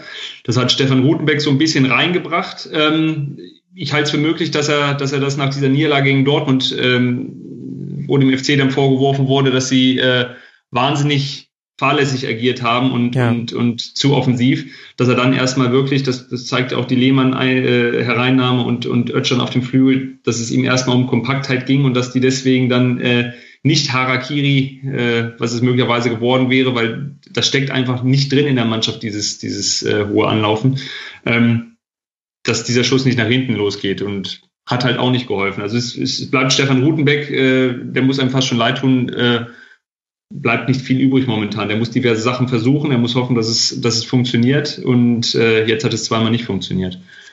Ja, gegen aber auch wirklich starke Frankfurter. Wolf, irre stark, Rebic, ein Unterschiedsspieler derzeit in vielen Spielen. Chandler auch wieder gut mit guten Standards, überhaupt eine gute Flankenquote bei Eintracht Frankfurt. Das ist äh, eine Seltenheit in der Fußball-Bundesliga. Ich finde, Marc, Eintracht hat sich da auch unabhängig von irgendwelchen Tabellenzwischenständen wirklich jetzt in die Rückrunde reingebissen und es sieht gerade gar nicht danach aus, dass man irgendwie diese fürchterliche Rückrunde der letzten Saison wiederholen würde. Nee, man hat, man sieht jetzt, finde ich, wirklich einfach, wie, wie äh, Kovac die Eintracht wirklich sukzessive, wirklich spielerisch auch weiterentwickelt hat. Also sie haben mittlerweile echt eine, eine gute Spielanlage, auch einen variablen Spielaufbau. Also die können sowohl über die Außen kommen, also die Außenverteidiger sowieso Bern stark, Chandler ähm, ganz starke Saison und ich halt auch von, von äh, Dani da Costa eigentlich eine Menge. Der ist nur bisher nicht an Chandler und, und Willems vorbeigekommen. Jetzt hat er Willems mal draußen gelassen. Hm. Und da Costa hat sofort seine Chance genutzt, hat er dann auch das 4, 4 zu 2 vorbereitet. Also, ähm, oder das 4-1 war es. Ähm, also über die Außen können sie kommen, sie können aber auch äh, übers Zentrum, weil du dann eben mit Haller, der jetzt nicht mal gespielt hat, ähm, vorne eben den Zielspieler drin hast. Ähm, also wir haben gelernt, Frankfurt kann auch ohne Haller vier Tore schießen. Und ähm, ja, ich, ich finde einfach allgemein ist super, wie, wie Kovac auch die, äh, dadurch ja auch die Spannung bei den Spielern äh, hochhält. Er lässt dann Haller mal draußen. Das ist das Zeichen an die Mannschaft. Äh, wir sind überhaupt nicht abhängig von diesem Spieler. Es geht auch ohne ihn. Und das ist ein, ein super Signal. Und ähm, ja, ich, ich glaube einfach, dass, dass Frankfurt die, die Stabilität, ähm, die sie, die sie in der Hinrunde hatten, die werden die beibehalten. Ich äh, kann jetzt auch nicht genau erörtern, warum das in der, in der vergangenen Saison ähm, dann so nach hinten losgegangen ist. Der Kader ist sicher stärker als in der vergangenen Saison. Da hattest du noch keine, keine Spieler wie Boateng und, und Haller mit drin. Ähm, deswegen äh, bin ich da auch eigentlich relativ optimistisch, dass, dass die Eintracht in der Saison da wirklich ein Wörtchen um die Europa League Plätze mitspricht. Und ähm, dann hast du ja eventuell, wenn es richtig gut läuft, sogar am Ende das zweite Pokalfinale in Folge. Aber da, gut, dafür musst du erstmal Schalke 04 schlagen. Aber ja, das sieht, sieht schon alles sehr ordentlich aus da. Wir laufen auf ein sehr, sehr interessantes und leckeres Eintracht Frankfurt Heimspiel zu, nämlich zu Hause gegen Raba Leipzig. Das wird das nächste Heimspiel für Eintracht Frankfurt sein am 23. Spieltag. Und der FC spielt jetzt, wie schon angesprochen, zu Hause gegen Hannover 96, dann ebenfalls in Leipzig und dann zu Hause gegen den VfB Stuttgart und bei Werder Bremen. Auch da werden wir, glaube ich, dann eine Tendenz erkennen können, schon in Kürze. An diesem 22. Spieltag haben wir neben all dem, was der Abstiegskampf zu bieten hatte, was wir jetzt, glaube ich, ausführlichst erörtert haben, auch ein Topspiel gesehen, das seinen Namen alle Ehre gemacht hat. Schalke 04 tritt beim FC Bayern sehr, sehr mutig auf, geht im Grunde in einen offenen Kampf, wäre fast dafür belohnt worden. Trotz zweier Fehler von Fährmann kommt man zu einem knappen 1 zu 2. Die Bayern nehmen das hohe Anläufen an von Schalke 04, kombinieren sich mal wunderbar aus dem Pressing heraus, spielen aber zum Teil auch haarsträubende Fehlpässe und am Ende kommt man dann mit einem Dreier ins Ziel für den FCB und alle Beteiligten waren irgendwie zufrieden mit diesem Spiel, bis vielleicht auf Robben und Ribéry, die auffällig selten ein Faktor waren, offensiv. Und gut, Ralf Fährmann natürlich, während sich Pavlenka von seinen Patzern letzte Woche sehr gut erholt hat bei Werder, war das Ralf Fährmann nicht geboten. Thomas, das war sicherlich die beste Rückrundenleistung der Schalker und es war auch eine sehr, sehr mutige Herangehensweise an dieses Auswärtsspiel. Die Frage, die ich mir aber die ganze Zeit gestellt habe, der alte Meckermaxe bei sich zu Hause auf dem Sofa, ich dachte mir, warum erst jetzt? Ja, es ist, es ist gegen Bayern vermeintlich leicht, auch, auch wenn man dann natürlich, wenn man wenn man es nicht gut macht, Gefahr läuft, ganz böse unter die Räder zu geraten. Aber gegen Bayern äh, mutig zu spielen, das haben auch Mannschaften wie, wie Augsburg und so schon ähm, gelegentlich mal äh, wirklich stark demonstriert. Und es spricht aber trotzdem, finde ich, für, für Domenico Tedesco, dass er da eine Taktik ausgewählt hat, die das wirklich hat gut aussehen lassen. Jetzt wird es natürlich nur wichtig, das zu bestätigen, wenn es gegen, gegen andere Mannschaften äh, geht, die nicht FC Bayern heißen. Und das, das äh, müssen sie demonstrieren. Ich glaube, Hoffenheim haben wir jetzt als nächsten Gegner. Das, das wird mhm. für beide Mannschaften ein ganz interessanter Gradmesser. Ja. Ähm, trotzdem finde ich, man sieht halt eine Idee fast in, in, in jedem Spiel von, von Domenico Tedesco und, und das spricht absolut für diesen Trainer auch, wie er seine Mannschaft auf die Bayern eingestellt hat. Und wenn die es dann ein bisschen besser machten, hätten die da auch was holen können. Aber letztendlich reicht es mir nicht immer nur zu sagen, ah, äh, schön mutig gegen die Bayern. Also mir ist da bei den meisten anderen steckt da zu viel Angst drin und deswegen finde ich es auch gut, wie Tedesco es jetzt am Wochenende gemacht hat. Ja, es war ein aufopferungsvoller Kampf und es wäre ja auch mehr drin gewesen, Marc. Ja, auf jeden Fall. Also ich, ich war, mir hat es auch echt imponiert, wie Tedesco da rangegangen ist, weil ähm, die vergangenen Spiele waren doch echt dürftig. Also wenn man das Pokalspiel unter der Woche sieht, ähm, wo sie irgendwie 50, 60 Minuten nicht mal einen Torschuss zustande kriegen, da war ich doch schon sehr überrascht eigentlich, wie, wie, wie gut sie im Spiel waren, direkt von vornherein, haben sich nicht versteckt, ähm, nicht nur reagiert, sondern selber agiert. Also wünscht man sich das ja eigentlich von, von jedem Gegner von den Bayern, aber das, das trauen sich halt eben viel zu wenige. Und äh, Tedesco hat eben ein gutes Konzept gehabt gegen, gegen Robben und Ribéry. Du sagst es gerade, die waren äh, nicht so gut in der Partie, weil er hatte mit Caligiuri und Schöpfe eben außen zwei Spieler, die, die das Tempo eben mitgehen können. Ja. Und ähm, Gut, die, die vor allem auch defensiv beschäftigt haben. Also die sind auch immer wieder so genau, systematisch genau. weit nach vorne gegangen, dass Ribery und Robben nach hinten arbeiten mussten. Und das ist jetzt keine Neuigkeit. Das steht bei denen jetzt nicht unter Lieblingsbeschäftigung im Freundesbuch. Genau.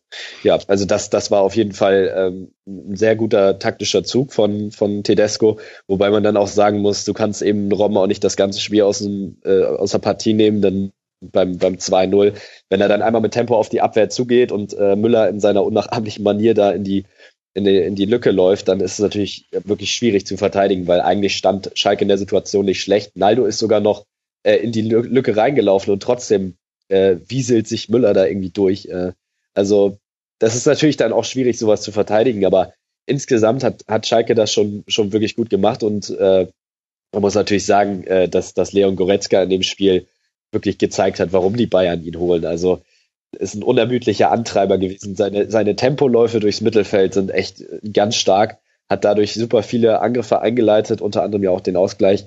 Ähm, und hätte er noch ein bisschen mehr Konsequenz gespielt, dann wäre ja für ihn auch ein Tor drin gewesen bei der Szene da, gegen Boateng, wo er den Haken schlägt und dann äh, leider verzieht. Aber ähm, ja, also war, war viel drin bei Schalke, was auf jeden Fall positiv ist. Und äh, ja, wenn, wenn, sie, wenn sie die Chance ein bisschen besser nutzen, dann können sie da am Ende vielleicht sogar auch einen Punkt mitnehmen.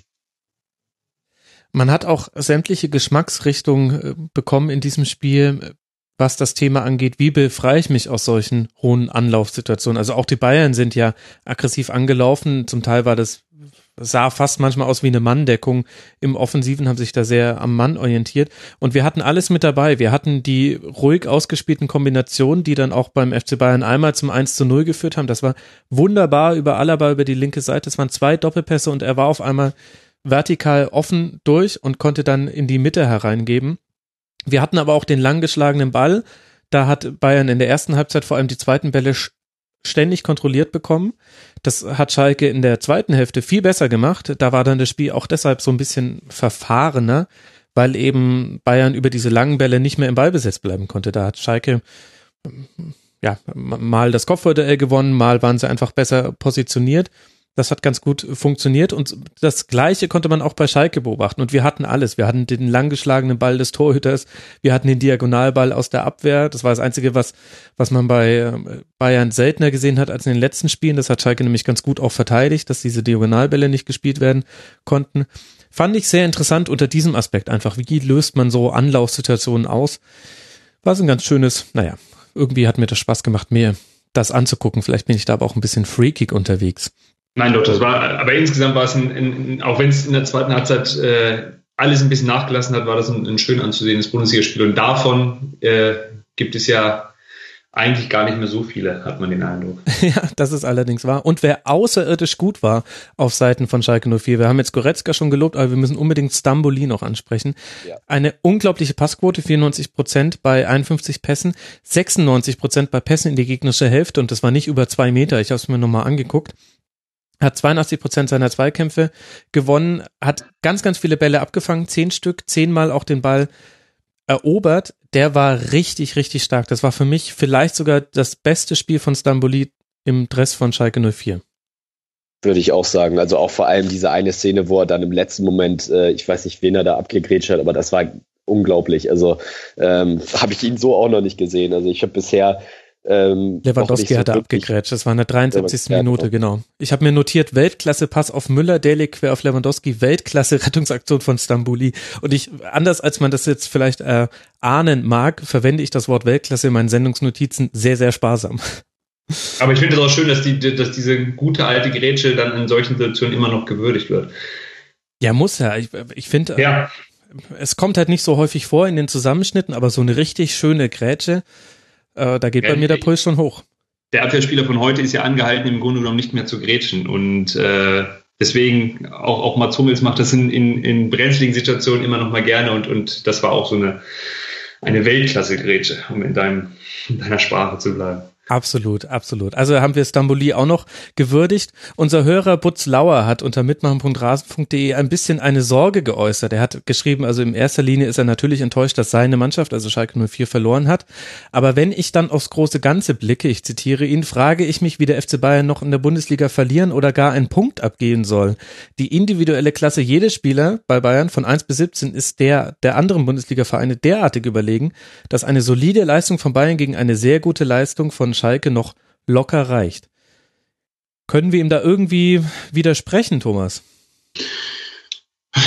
Insofern vielleicht Hoffnung machen, dass irgendwann, wenn jetzt sämtliche Umbrüche, Umbrüche um anstehen, sei es auf der Trainerposition, ähm, wo sie gucken, sei es auf den, auf den offensiven Außenbahn, wo, wo eine Ära von, von Ribéry und Robben zu Ende geht, dass die Bayern da irgendwelche Fehler machen und, und äh, nicht mehr so stark zurückkommen, wie sie es waren. Aber diese Hoffnung stand auch schon, als jetzt Lahm und Xabi Alonso rausgegangen sind aus dieser Mannschaft. Und das hat sich nicht erfüllt. Ähm, deswegen glaube ich auch, auch wie sie sich perspektivisch jetzt schon aufstellen, dass sie, dass sie Gnabry schon in der Hinterhand haben und momentan dann äh, woanders laufen lassen, dass sie Command schon haben und entsprechend jetzt auch in dieser Saison die Spielzeit geben, ähm, befürchte ich, dass die nicht so viele Fehler machen werden. Und ähm, angesichts der Entwicklung der anderen Mannschaften glaube ich, ist da viel dran, dass, dass, dass die Langeweile jetzt noch ein bisschen anhalten wird. Aber es, es wird der Tag kommen, da wird irgend, irgendwas passieren, wann auch immer das ist. Ich hoffe, wir kriegen ihn noch mit. 2048. Ähm, zeitgleich mit der Eröffnung des äh, BER wird dann auch ja. Bayern nicht mehr dominant in der Bundesliga sein. Ja, man muss auch sehen, also das, was er da mit der individuellen Qualität geschrieben hat, das konnte man auch in diesem Spiel wieder sehen. Ein Arturo Vidal, äh, der gar nicht immer gespielt hat, letzte Woche noch sehr viel über Sebastian Rudi gesprochen und seinen Auftritt äh, bei Mainz 05. Überragend im Tackling. Also er führt natürlich die Tacklings auch mit der ihm eigenen Härte, hätte auch mal wieder, ich glaube, in der neunten Minute schon eine gelbe Karte sehen können, wenn man sie ihm denn zeigen hätte wollen. Aber davon abgesehen, bei 17 Tackling-Versuchen, 14 davon erfolgreich, hat ganz, ganz viele wichtige Zweikämpfe gewonnen. wenn du so einen Spieler hast, kannst du es dir auch erlauben, wirklich nur mit einem Sechser zu spielen. Also das macht Werder Bremen zwar auch, aber die interpretieren das ja komplett anders, wenn da der Gegner den Ball hat. Bei den Bayern ist das ganz häufig so, da steht Vidal, da stehen da noch Hummels, Boateng oder noch ein Süle, je nachdem wie die Aufstellung ist. Und die anderen sind irgendwo vorne über dem Berg offensiv unterwegs. Aber das reicht halt häufig auch, weil die die entscheidenden Zweikämpfe einfach in überproportionaler statistischen Wahrscheinlichkeit gewinnen. Signifikanz. Ja, Wobei, wobei ich finde, dass ähm, klar, Vidal hat das gut gemacht, aber ich glaube schon, dass sie äh, gerade in den, in, den Champions League-Spielen dann sich das eigentlich nicht leisten können, um mit einem Sechser zu spielen. Ja, das auch in dem auch, ja. Spiel, weil auch in dem Spiel, äh, hast du ja gesehen, hatte Schalke teilweise im Rückraum wirklich viel Platz. Ne? Also wie, wie Goretzka da durchs Mittelfeld marschiert ist und dann der, kam der Pass nach außen und dann kam der Pass wieder in die Mitte. Äh, da hat schon was gefehlt. Also ich glaube, ähm, dass ein Vidal das alleine eigentlich, eigentlich nicht regeln kann. Klar, in der Bundesliga reicht das für die meisten Mannschaften, ähm, aber ja, auf höherem Niveau brauchst du da schon eigentlich einen Martinez gerade, weil der ja auch ähm, wirklich richtig starker Abräumer ist. Also ähm, das, das äh, sehe ich schon so, dass du da beide brauchst. Aber da wird Jupp Heynckes clever genug sein, um, um das zu erkennen. So gegen, ja. gegen eine, eine Spitzenmannschaft, gegen, gegen äh, Besiktas mag das vielleicht sogar noch funktionieren, aber wenn, wenn dann irgendwann so sie weiterkommen, andere Gegner kommen, da, da wird er die, den zweiten Mann dazustellen und dann können die auch anders agieren. Aber so erdrücken sie einfach, das ist zumindest der Plan an den, den, den Gegner und man hat mit Vidal eine, eine Zweikampfmaschine und das reicht dann in den meisten Fällen in der Bundesliga einfach aus. Ja, absolut. Und dann einen sehr, sehr guten James. Dann kannst du es dir eben erlauben, James und Müller plus äh, Robben und Ribéry spielen zu lassen. Das ist die Kombination, die hast du nur, wenn du mit einem Sechser spielen lässt bei den Bayern. Das ist gut aufgegangen. Kimmich, sehr gutes Spiel gemacht. James hat sich total etabliert beim FC Bayern. Wenn er, wenn er vielleicht irgendwann in irgendeiner Sommerpause seinen rechten Fuß noch entdeckt, dann, ja, also das ist schon interessant. Ich glaube, in der Bundesliga fällt das noch nicht so auf, aber in so Duellen mit Real Madrid, Barcelona, Manchester City, kann ich mir nicht vorstellen, dass er einen solchen Impact hat, einfach weil du weißt, er macht 98 Prozent seiner Ballkontakte mit dem linken Fuß und das ist dann einfacher zu verteidigen für den Verteidiger. Das ist auf diesem Niveau, finde ich auch wahnsinnig, dass einer so sehr auf, auf, auf eine Seite beschränkt ist. Erstaunlich, also ne? Schon, also schon erstaunlich, wie gut der sein könnte noch, wenn er, wenn er äh, beidfüßig so stark wäre. Genau, oder zumindest. Kevin De Bruyne. Ja, ja, gutes Beispiel. Oder zumindest den, den zweiten Fuß auch immer mal wieder einsetzen würde. Aber er nimmt auch die einfachen Ballkontakte, also die, wo er nicht mal den Ball schützen muss, mit dem ja. linken Ball. Und dadurch, dass als Verteidiger geht's nur darum, du darfst nicht aus der Balance geraten, wenn du deinem Spieler gegenüberstehst. Sobald du quasi deinen Schwerpunkt auf einen, einen Fuß gesetzt hast, dann gehen gute Offensivspieler auf der anderen Seite vorbei. Da gibt's ein YouTube-Video, wo Lionel Messi das erklärt ich glaube sogar im offiziellen FIFA-Kanal und dann wird das auch in Spielsituationen gezeigt und das sieht man ganz herausragend. Der wackelt so lange mit der Hüfte, bis der Verteidiger sein Gewicht auf einen Fuß verlagert und dann geht er genau auf der anderen Seite vorbei. Und bei James ist das zu einfach. Da, da kommst du nicht aus der Balance, weil du weißt, na, er hat ihn ja auf links. Was will er jetzt machen? Also er wird ihn jetzt nicht vielleicht mit rechts an mir vorbeispielen. Vielleicht hebt er sich diesen einen überraschenden für den ja, das kann sein. Move mit dem rechten Fuß für die ganz entscheidende Situation, wann auch immer in der Saison. Also entscheiden kann es ja nur noch in der Champions League werden oder im DFB-Pokalfinale. Ja, vielleicht hebt er sich das auf. Tor mit rechts im Champions League Finale. Solche Geschichten schreibt nur der Fußball. Ich sag's auch. Er hat ja auch, er hat auch neulich eine Vorlage mit rechts gegeben. Also er verwendet ihn schon auch. Ja. Und er hat ja, er kommt ja auch, also er hat ja auch noch einen Fußballschuh an. Also da würde ich, das ist das Einzige, wo ich dann wirklich kritisch werden würde, wenn er rechts dann irgendwie mit einem normalen Sneaker aufläuft, weil er sagt, ja, brauche ich eh nicht. Kann ich auch den weißen nehmen, der bleibt auch sauber. Naja. Erfolgreichster Dribbler auf dem Platz bei diesem Spiel übrigens Mats Hummes. Das fand ich noch ganz lustig. Oh ja. Marc, ich habe dich abgewürgt. Ich finde, um nochmal ja, um noch zu, äh, zu James zu ich finde, das sind aber auch eigentlich Sachen, die, die, die Fußballprofis dann auch, auch trainieren müssen. Ne? Also gerade auf dem Niveau äh, sind ja auch dann irgendwie Kleinigkeiten, die entscheidend sind. Und das ist ja fast keine Kleinigkeit mehr, dass du eben auch deinen rechten Fuß äh, als Profi ähm, gut einsetzen kannst. Und äh, ich glaube, dafür ist ja eigentlich auch ein Peter Hermann da, oder? Der, der mehr, mehr auch die Individual, äh, ja, die, die individualtaktischen Sachen dann im, im Training äh, mit den Spielern übernimmt. Das hat er ja eine Zeit lang auch mhm. beim HSV. Ähm, vielleicht müsste man ihn da mal darauf aufmerksam machen, weil eigentlich ist Rames ja wirklich, wirklich äh, die Saison so stark, der bringt ja eine, eine, eine Komponente nochmal mit ins, ins Münchner Spiel, die denen auch in den letzten Saisons eher gefehlt hat, weil das Spiel ja sonst wirklich sehr flügellastig eigentlich eher war. Ähm, deswegen ähm, glaube ich, ja, der, der könnte eben seinen Impact eigentlich noch mehr vergrößern, wenn er den, den rechten Fuß eben so oder ähnlich einsetzen könnte wie den, den, den linken. Und da kann ich aus dem Nähkästchen plaudern. Kevin de Bruyne, weil ich mal eine Reportage über ihn gemacht habe und dann in seinem Elternhaus in, in Drongen in Belgien war. Der durfte im Garten seiner Nachbarn immer nur äh, den schwachen linken Fuß benutzen, weil er mit dem rechten immer alles kaputt geschossen hat. Und so hat er kontinuierlich seinen linken Fuß ebenso stark bekommen. Na, also da wissen wir doch, was äh, Rames jetzt machen darf. Ich bin mir auch ganz sicher, Marc, dass das mannschaftsintern schon thematisiert wird. Ich kann mir kein, kein Szenario der Welt vorstellen, in dem äh, er da nicht schon so einigen Spott ertragen musste. Vielleicht gibt's da auch ein internes äh, Trinkspiel oder vielleicht muss er, vielleicht muss er für jeden Ballkontakt mit rechts spenden und äh, bei ihm ist gerade die Kohle nicht so locker. Ich weiß es nicht. Aber es ist wirklich erstaunlich auf eine Art und Weise, aber auch äh, kann man äh, daraus viel Spaß an Bayern-Spielen ziehen. Liebe Hörerinnen und Hörer, sollte es mal wieder ein deutlicheres Spiel sein. Guckt einfach nur auf den linken Fuß von Rames und was währenddessen der Rechte macht. Der liest nämlich ein Buch, während der mit links den Ball führt. Das ist wirklich interessant. Bayern spielt jetzt dann in Wolfsburg, dann gegen Besiktas und Hertha zu Hause. Und Schalke 04 hat jetzt das Heimspiel gegen Hoffenheim und dann ein Auswärtsspiel bei Leverkusen vor sich. Das sind auch zwei interessante Partien. Interessant war auch das 2 zu 0 des Rasenballsport Leipzig, e.V. hätte ich fast schon gesagt, haha, gegen äh, den FC Augsburg. 23 zu 12 Torschüsse, am Ende ein 2 zu 0. Upamecano trifft nach einem abgewehrten Fallrückzieher von Paulsen. In der zweiten Halbzeit macht Cater mit einem abgefälschten Freistoß den Sieg klar. Wer fälscht ab? Ausgerechnet natürlich Martin Hinteregger, der während des gesamten Spiels ausgepfiffen wurde, weil er Kritiker des Konstrukts Raber ist. Leipzig hat viel mehr vom Spiel. Augsburg zwar mit einem taktischen variablen Rani Kedira, das fand ich war eine nette Idee, aber insgesamt viel zu wenig entlastende Aktionen. Thomas, wie hat dir denn der Auftritt von Leipzig gefallen?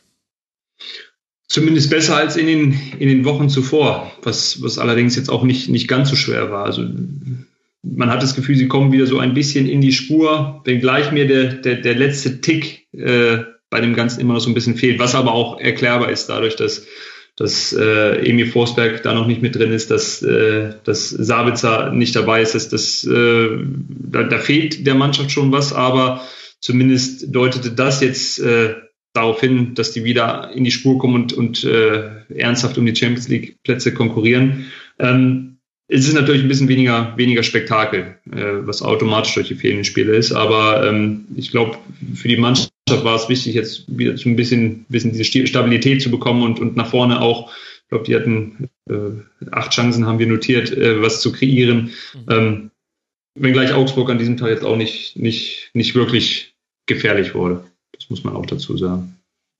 Ja, dem Augsburg hat einfach die Entlastung gefehlt, fand ich. Da war Bayer noch der auffälligste Spieler in der Offensive. Gregoritsch diesmal ziemlich abgemeldet und man ist halt überhaupt nicht mit Außen auf die, also mit Tempo auf die Außen gekommen, was sonst immer mit Kajubi und Heller das, das Pfund des FCA ist.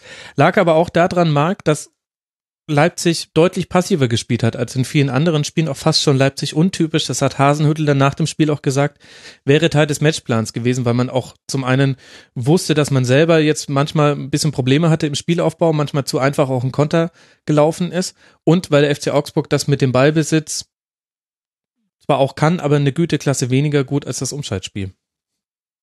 Ja, deswegen glaube ich auch, war das die, die richtige Herangehensweise. Ähm, man hat gesehen, dass auch das Mittelfeldpressing dadurch wieder besser funktioniert hat, weil sie sich dadurch mhm. ja ein bisschen, bisschen wieder besser darauf konzentrieren konnten und ähm, eben weil, weil Augsburg jetzt nicht den, den allerstärksten ähm, Spielaufbau hat, hat das wirklich gut funktioniert. Ähm, da hängt natürlich auch viel an, an Cater und Kampel, weil, weil ähm, Raba natürlich auch über, über ein starkes, ähm, präsentes Mittelfeld kommt und die beide waren ja wirklich in, in dem Spiel echt stark. Und äh, vorne hat natürlich Werner dann auch endlich mal wieder ein gutes Spiel gezeigt. Er war ja die letzten Spiele eigentlich oft wirklich abgemeldet. Also hat er jetzt echt mal eine schwächere Phase ge gehabt. Ähm, aber jetzt war da vorne drin echt wieder präsent, ist in die, in die Räume gelaufen, auch mal nach außen ähm, sich wieder fallen lassen. Und ähm, ja, da hat eigentlich nur das Tor gefehlt. Der hat das wirklich wieder gut gemacht. Ähm, ich finde manchmal noch ein bisschen, dass sie, dass sie hinten noch ein bisschen manchmal wackeln, was auch äh, daran liegt, dass aus dem, aus dem defensiven Mittelfeld da ein bisschen die Unterstützung fehlt. Auch, auch Cater und Campbell sind ja zwei Spieler, die eher etwas offensiver denken und äh, dadurch, dadurch fehlt dann vielleicht noch mal ein bisschen die, die Unterstützung. Aber ich muss auch sagen, dass das Upamecano sich da äh, eigentlich sehr gut entwickelt. Also der ja. äh, gewinnt echt viele Zweikämpfe, jetzt nicht nur wegen dem Tor, ähm, hat mit Orban da einen Mann an der Seite, der jetzt äh, auch schon etwas erfahrener ist ähm, durch, durch die letzte Saison. Also ähm, ja, doch, also das, das, das äh, kann schon funktionieren, auch in Zukunft weiter, aber wie gesagt, aus dem, aus dem defensiven Mittelfeld muss da noch ein bisschen mehr Unterstützung kommen.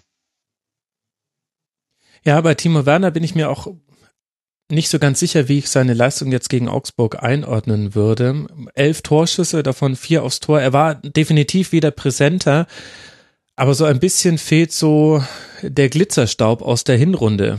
Vor allem auch im, im Abschluss. Ich will jetzt nicht Werner in eine Krise reinreden, aber vielleicht hängt es auch damit zusammen, dass die Gegner mit ihm anders umgehen. Erstens läuft das Spiel seiner Mannschaft äh, aktuell anders, als es, als es mal lief. Ähm, zweitens haben die Gegner ein besonderes Auge auf Timo Werner. Ich glaube, das hängt schon alles so ein bisschen, bisschen zusammen. Also es ist in der Tat nicht, nicht auch, was für die ganze Mannschaft gilt, nicht so spektakulär, wie es mal war. Ähm, ich glaube aber schon, äh, dass er, dass er von der Krise, also man sieht ja daran, äh, das Bemühen ist da. Ähm, mhm. Er hat seine Abschlüsse. Ähm, ich glaube, das ist im Grunde genommen bei aufgrund seiner Klasse nur eine Frage der Zeit, dass er dann auch wieder der Timo Werner ist, gerade wenn es jetzt auf die WM zugeht, da muss sich ja jeder auch nochmal ganz besonders ins Zeug lehnen. Das, das, das kriegt er auch schon hin. Genau, und man hat es ja auch 2 zu 0 gewonnen, also wir wollen jetzt gar nicht eine Krisen- Diskussion aufmachen und beim FC Augsburg muss man das seinerseits auch nicht tun. Es haben einige Dinge nicht geklappt, die in den vergangenen Spielen geklappt haben, vor allem die Flanken. Philipp Max hatte nur eine angekommene Flanke von acht Versuchen. Das ist für ihn sehr, sehr schlecht. Rani Kedira hat äh, Sechser gespielt, Aufbauspieler in der Innenverteidigung, Busfahrer, hat noch die Schuhe geputzt, war überall zu finden. Interessante Variante. Daniel Bayer war der mit den meisten Torschüssen ähm, zusammen mit äh, Gregoritsch. Das zeigt auch schon, ja, es hat die Durchschlagskraft gefehlt, kann man aber auch an fehlendem Finn Bogerson unter anderem beurteilen. Ja, war halt ein Bundesligaspiel und es war ganz gut anzuschauen und es war ein 2 zu 0 Sieg für Rasenballsport Leipzig, die jetzt dann beim SSC Neapel spielen und dann bei Eintracht Frankfurt und der FC Augsburg spielt zu Hause gegen den VfB Stuttgart und dann bei Borussia Dortmund. Ein Spiel fehlt uns noch. Es tut einem fast weh, dass es erst so spät kommt in dieser Schlusskonferenz. Leverkusen gegen Hertha BSC. 2 zu 0 gewinnt Hertha dort. Und vielleicht hat Leverkusen dagegen Berlin schon einen Vorgeschmack bekommen auf die nächste Saison. Mit drei Spielen in kurzer Zeit musste mehr rotiert werden. Das hat Herrlich mit fünf Änderungen dann auch getan. Aber das wurde von einem perfekt eingestellten und ausgeruhten Gegner ausgenutzt. Hertha läuft im Pressing fast bis zur gegnerischen Grundlinie durch. Es ist kein Zufall, dass dann auch das 1 zu 0 so entstanden ist. Und man hat damit zwar Lücken gelassen, aber Leverkusen hat es in diesem einen Spiel jetzt nicht geschafft, diese Lücken zu bespielen. Gleichzeitig war dann wieder die Effizienz im Umgang mit Torchancen da für Berlin und dann springt ein wichtiger Dreierball raus und es ist ein Narrativ dieser Saison, dass Hertha immer dann gewinnt, wenn sie wirklich also wenn es richtig, wenn es wirklich droht, dass sie hinten reinrutschen und wir darüber sprechen, jemand anderes saugt sich von hinten heran, dann gewinnt Hertha. So auch in diesem Spiel. Gebt ihr mir recht, Marc, wenn ich sage, dass Hertha neben Schalke die Mannschaft war, die am mutigsten verteidigt hat am Wochenende. Ja, äh, würde ich dir recht geben. Ich äh, finde auch, äh, dass da einer äh, seinen, äh, seinen Teil da ganz äh, klar beiträgt, ist einfach Darida. Das ist unfassbar wichtig, dass der wieder da ist. Ähm, der, der hat eine Präsenz und, und durch seinen Laufeinsatz, ähm, der läuft einfach unfassbar viele Löcher zu. Und so, so äh, gab es eben auch wenig Entfaltung für Brandt und Bellarabi auf den Außen. Und ähm, bringt aber auch, finde ich, sogar so eine spielerische Note also immer mit rein. Er hat ja auch das Tor vorbereitet. Ähm, also der war wirklich unfassbar wichtig. Und dann ist natürlich auch äh, ganz wichtig, dass Jahrstein wieder da ist, weil wenn es dann mal gebrannt hat hinten, dann, dann war er sofort zur Stelle. Oder hat aber auch den Zünder hingehalten. Also ist jetzt gut, dass er die Regel jetzt kennt, dass man einen äh, Rückpass des Gegners, wenn man ihn einmal mit der Hand berührt hat, dann nicht nochmal aufnehmen darf. Gab es einen indirekten Freistoß aus acht Metern. Für alle Hörerinnen und Hörer, die es nicht gesehen haben, war so ein bisschen die Szene des Spieltags. Denn dann standen alle elf Hertaner auf der eigenen Torlinie und Leverkusen hatte innerhalb von 0,3 Sekunden drei Abschlusschancen inklusive eines Lattenschusses von Volland. Also ja, ja, stark gespielt. Aber wenn ich da ganz kurz eingreifen darf, ich, ich, ja. ich, habe das, ich habe das heute auch im, im Kicker kommentiert. Ich finde das unterirdisch für einen Profifußballer. Dass er es nicht weiß. Dass er diese Regeln ja. nicht kennt. Ich finde es gut, dass er es dann zumindest zugibt, aber es ist wirklich unterirdisch, auch wie, wie die Mannschaft an den Schiedsrichter angeht, der als einziger in dieser Situation den Durchblick hat, weil, weil alle anderen überhaupt keine Ahnung haben, was da gerade passiert ist und, und auswinken zum Assistenten und, und gar den Videobeweis anfordern. Ähm, das ist, das ist äh, höchst unprofessionell und das äh, sollte, sollte sich Jahrstein äh, nicht allzu häufig erlauben, weil das ist dann unterm Strich ist das peinlich für jemanden, der das hauptberuflich macht. Ja, absolut. Und das hätte das 1 zu 2 sein können für Leverkusen mit ein bisschen mehr Glück, als man da in, bei den drei Abschlüssen hatte. Sehe ich auch so. Da kann ich allen Bundesliga-Profis, die das hier natürlich hören, nur empfehlen, hört Colinas Abend, da lernt ihr genau solche Dinge. Dann kennt man sich auch aus bei Regeln. Oder lest den Kicker, denn Thomas Hiete hat da einen Kommentar dazu geschrieben, wie ich soeben erfahren habe. Richtig. Ja, aber Entschuldigung, Marc, du warst ja eigentlich gerade bei der Ausführung dessen, was gut funktioniert hat bei Hertha. Ja, also du hast die Defensive angesprochen. Ich fand da auch ähm, auffällig gut Pekarik, also von dem ja. man das gar nicht mhm. unbedingt äh, äh, erwartet immer. Der ist ja, der läuft immer so ein bisschen unterm Radar, aber der war wirklich äh, sehr zweikampfstark und äh, aggressiv in den Zweikämpfen. Vorne auch ähm, die, eine oder andere Chance vorbereitet. Also ähm, das war, das war wirklich gut. Und vorne, du hast es angesprochen, die, die Hertha schafft es einfach immer wieder, ihre Effektivität auszuspielen. Und da steht ja sinnbildlich eigentlich Salomon Kalou für, der manchmal wie ein Fremdkörper wirkt, eigentlich nicht zu sehen ist. Und dann taucht er auf einmal auf und trifft einfach sofort. Also das hat er in der Szene auch wirklich gut gemacht, wie er sich da durchsetzt. Natürlich mhm. äh, war das ein, ein Riesenfehler von Jonathan Tah. Äh, weiß nicht, was er in dem Moment gedacht hat. Er, er, muss ja eigentlich nur nach vorne verteidigen und, und lässt den Ball so nach hinten äh, ja, durchlaufen, weil er vielleicht denkt, dann kann er von da wieder aufbauen, aber hat völlig äh, Kalu aus den Augen verloren. Ähm, aber das ist natürlich auch, auch von Tar einer wenigen Fehler. Also der spielt ja sonst eine gute Saison. Aber deswegen äh, insgesamt die Hertha äh, wirklich mit einem guten Auswärts Auswärtsspiel äh, auch gut für Lazaro, dass er endlich mal getroffen hat, weil der eigentlich in den letzten Wochen auch schon wirklich mit der auffälligste Spieler bei Hertha war. Mhm. Äh, der technisch versiert ist, dribbelstark, äh, schnell, also wirklich ein Element auch ins, ins Herthaner Spiel bringt, so was, was ihm gefehlt hat was eine Zeit lang eigentlich äh, Mitchell Weiser immer reingebracht hat, der jetzt aber eigentlich eine schwache Saison spielt. Also der tut den wirklich richtig gut, eben, weil er da ins Offensivspiel eben auch ein bisschen Leben reinbringt.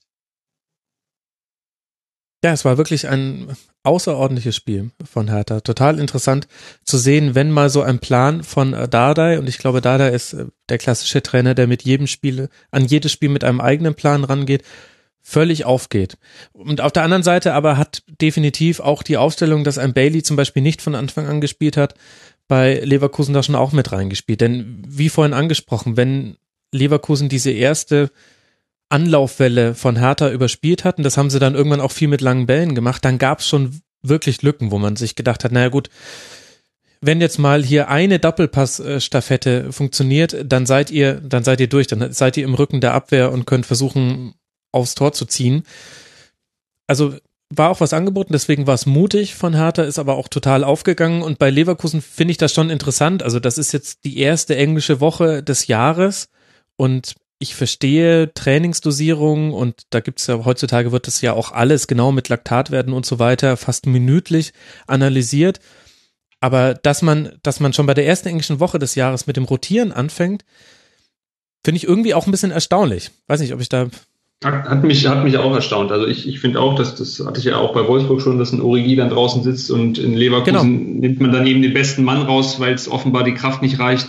Ähm, da sieht man halt den, den wahnsinnigen Unterschied, auch was, was, was Mentalität und, und Klasse im Kader angeht zum FC Bayern, dass das Bayer Leverkusen, ähm, dass ich im Grunde genommen als, als zweitbeste Mannschaft der Liga aktuell ansehe, dann nicht in der Lage ist nach einem äh, intensiven Spiel, ähm, das aber gut ausgeht, was, was eigentlich den, den Rückenwind auch äh, bescheren muss, unter der Woche nicht in der Lage ist, dann äh, nochmal so eine Leistung abzurufen in der Bundesliga. Und das, das ist der Riesenunterschied. Und, und wenn Mannschaften das nicht kompensieren können und auch, auch kräftemäßig nicht hinkriegen, ähm, werden sie Bayern München nicht angreifen können. Das, das ist so. Und dann kommt ein Bailey rein und, und spielt eben auch noch schlecht und, und äh, kann das Spiel dann nicht drehen. Also da, das, das, das war nicht gut. Das hat mich auch überrascht, dass die dann so sehr äh, rotiert haben, aber das, das, dann versucht ein Trainer halt auch die Breite des Kaders zu, zu zeigen und, und den anderen zu signalisieren, dass sie da nicht außen mhm. vor sind. Das ist dann immer ein, ein, schmaler Grad, weil das, das will er äh, denen ja auch zeigen, dass, dass, die, dass sie dazugehören.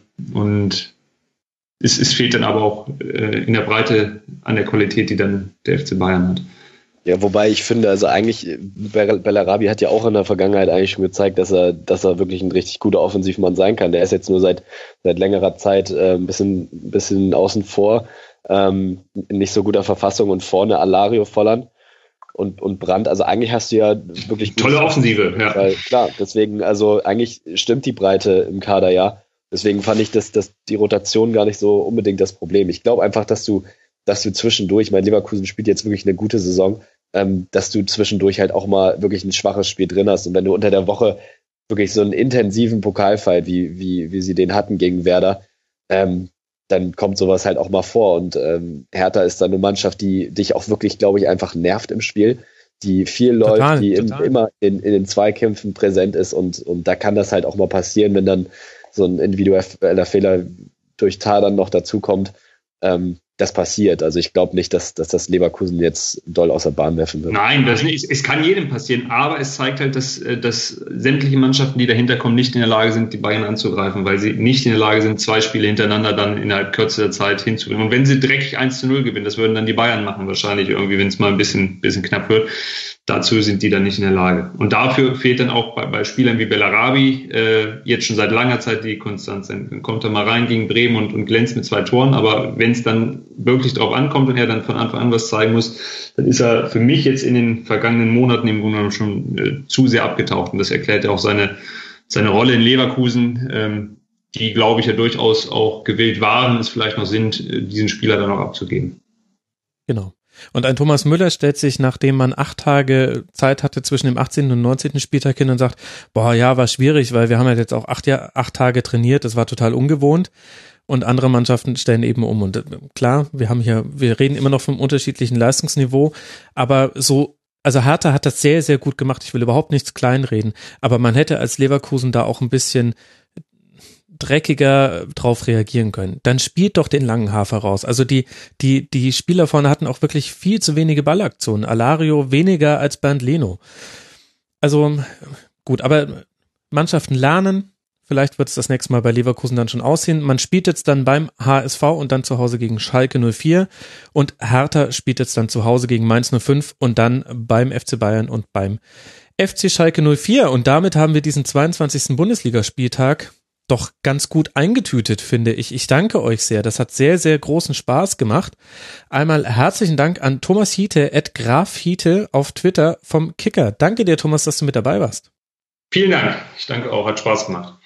Mir auch sehr und großartig auch wieder, dass du wieder mit dabei warst. Marc Wiese at Sportwiese auf Twitter sehr zum Folgen empfohlen. Freie Mitarbeiter beim NDR. Danke dir, lieber Marc. Ja, danke auch für die Einladung. Hat Spaß gemacht. Das freut mich sehr. Und dann kann ich an dieser Stelle noch eine Podcast-Empfehlung loswerden. Making Obama ist eine Reihe, da hat man erst die Entstehung von Winfrey Oprah, hätte ich jetzt fast gesagt, die Karriere von Winfrey Oprah nachverfolgt. Jetzt gibt's dasselbe mit Barack Obama. Geht nicht um seine Zeit als Präsident, sondern um die Zeit davor. Erste Folge war vielversprechend, kann ich nur empfehlen, auch wenn man die Ads dann vielleicht mal skippen muss mit seinem Player. Die Amis sind ein bisschen anders drauf als wir hier im Rasenfunk. In diesem Sinne, danke fürs Zuhören, liebe Hörerinnen und Hörer. Wir hören uns nach dem 23. Bundesligaspieltag. Bis dahin macht's gut. Ciao.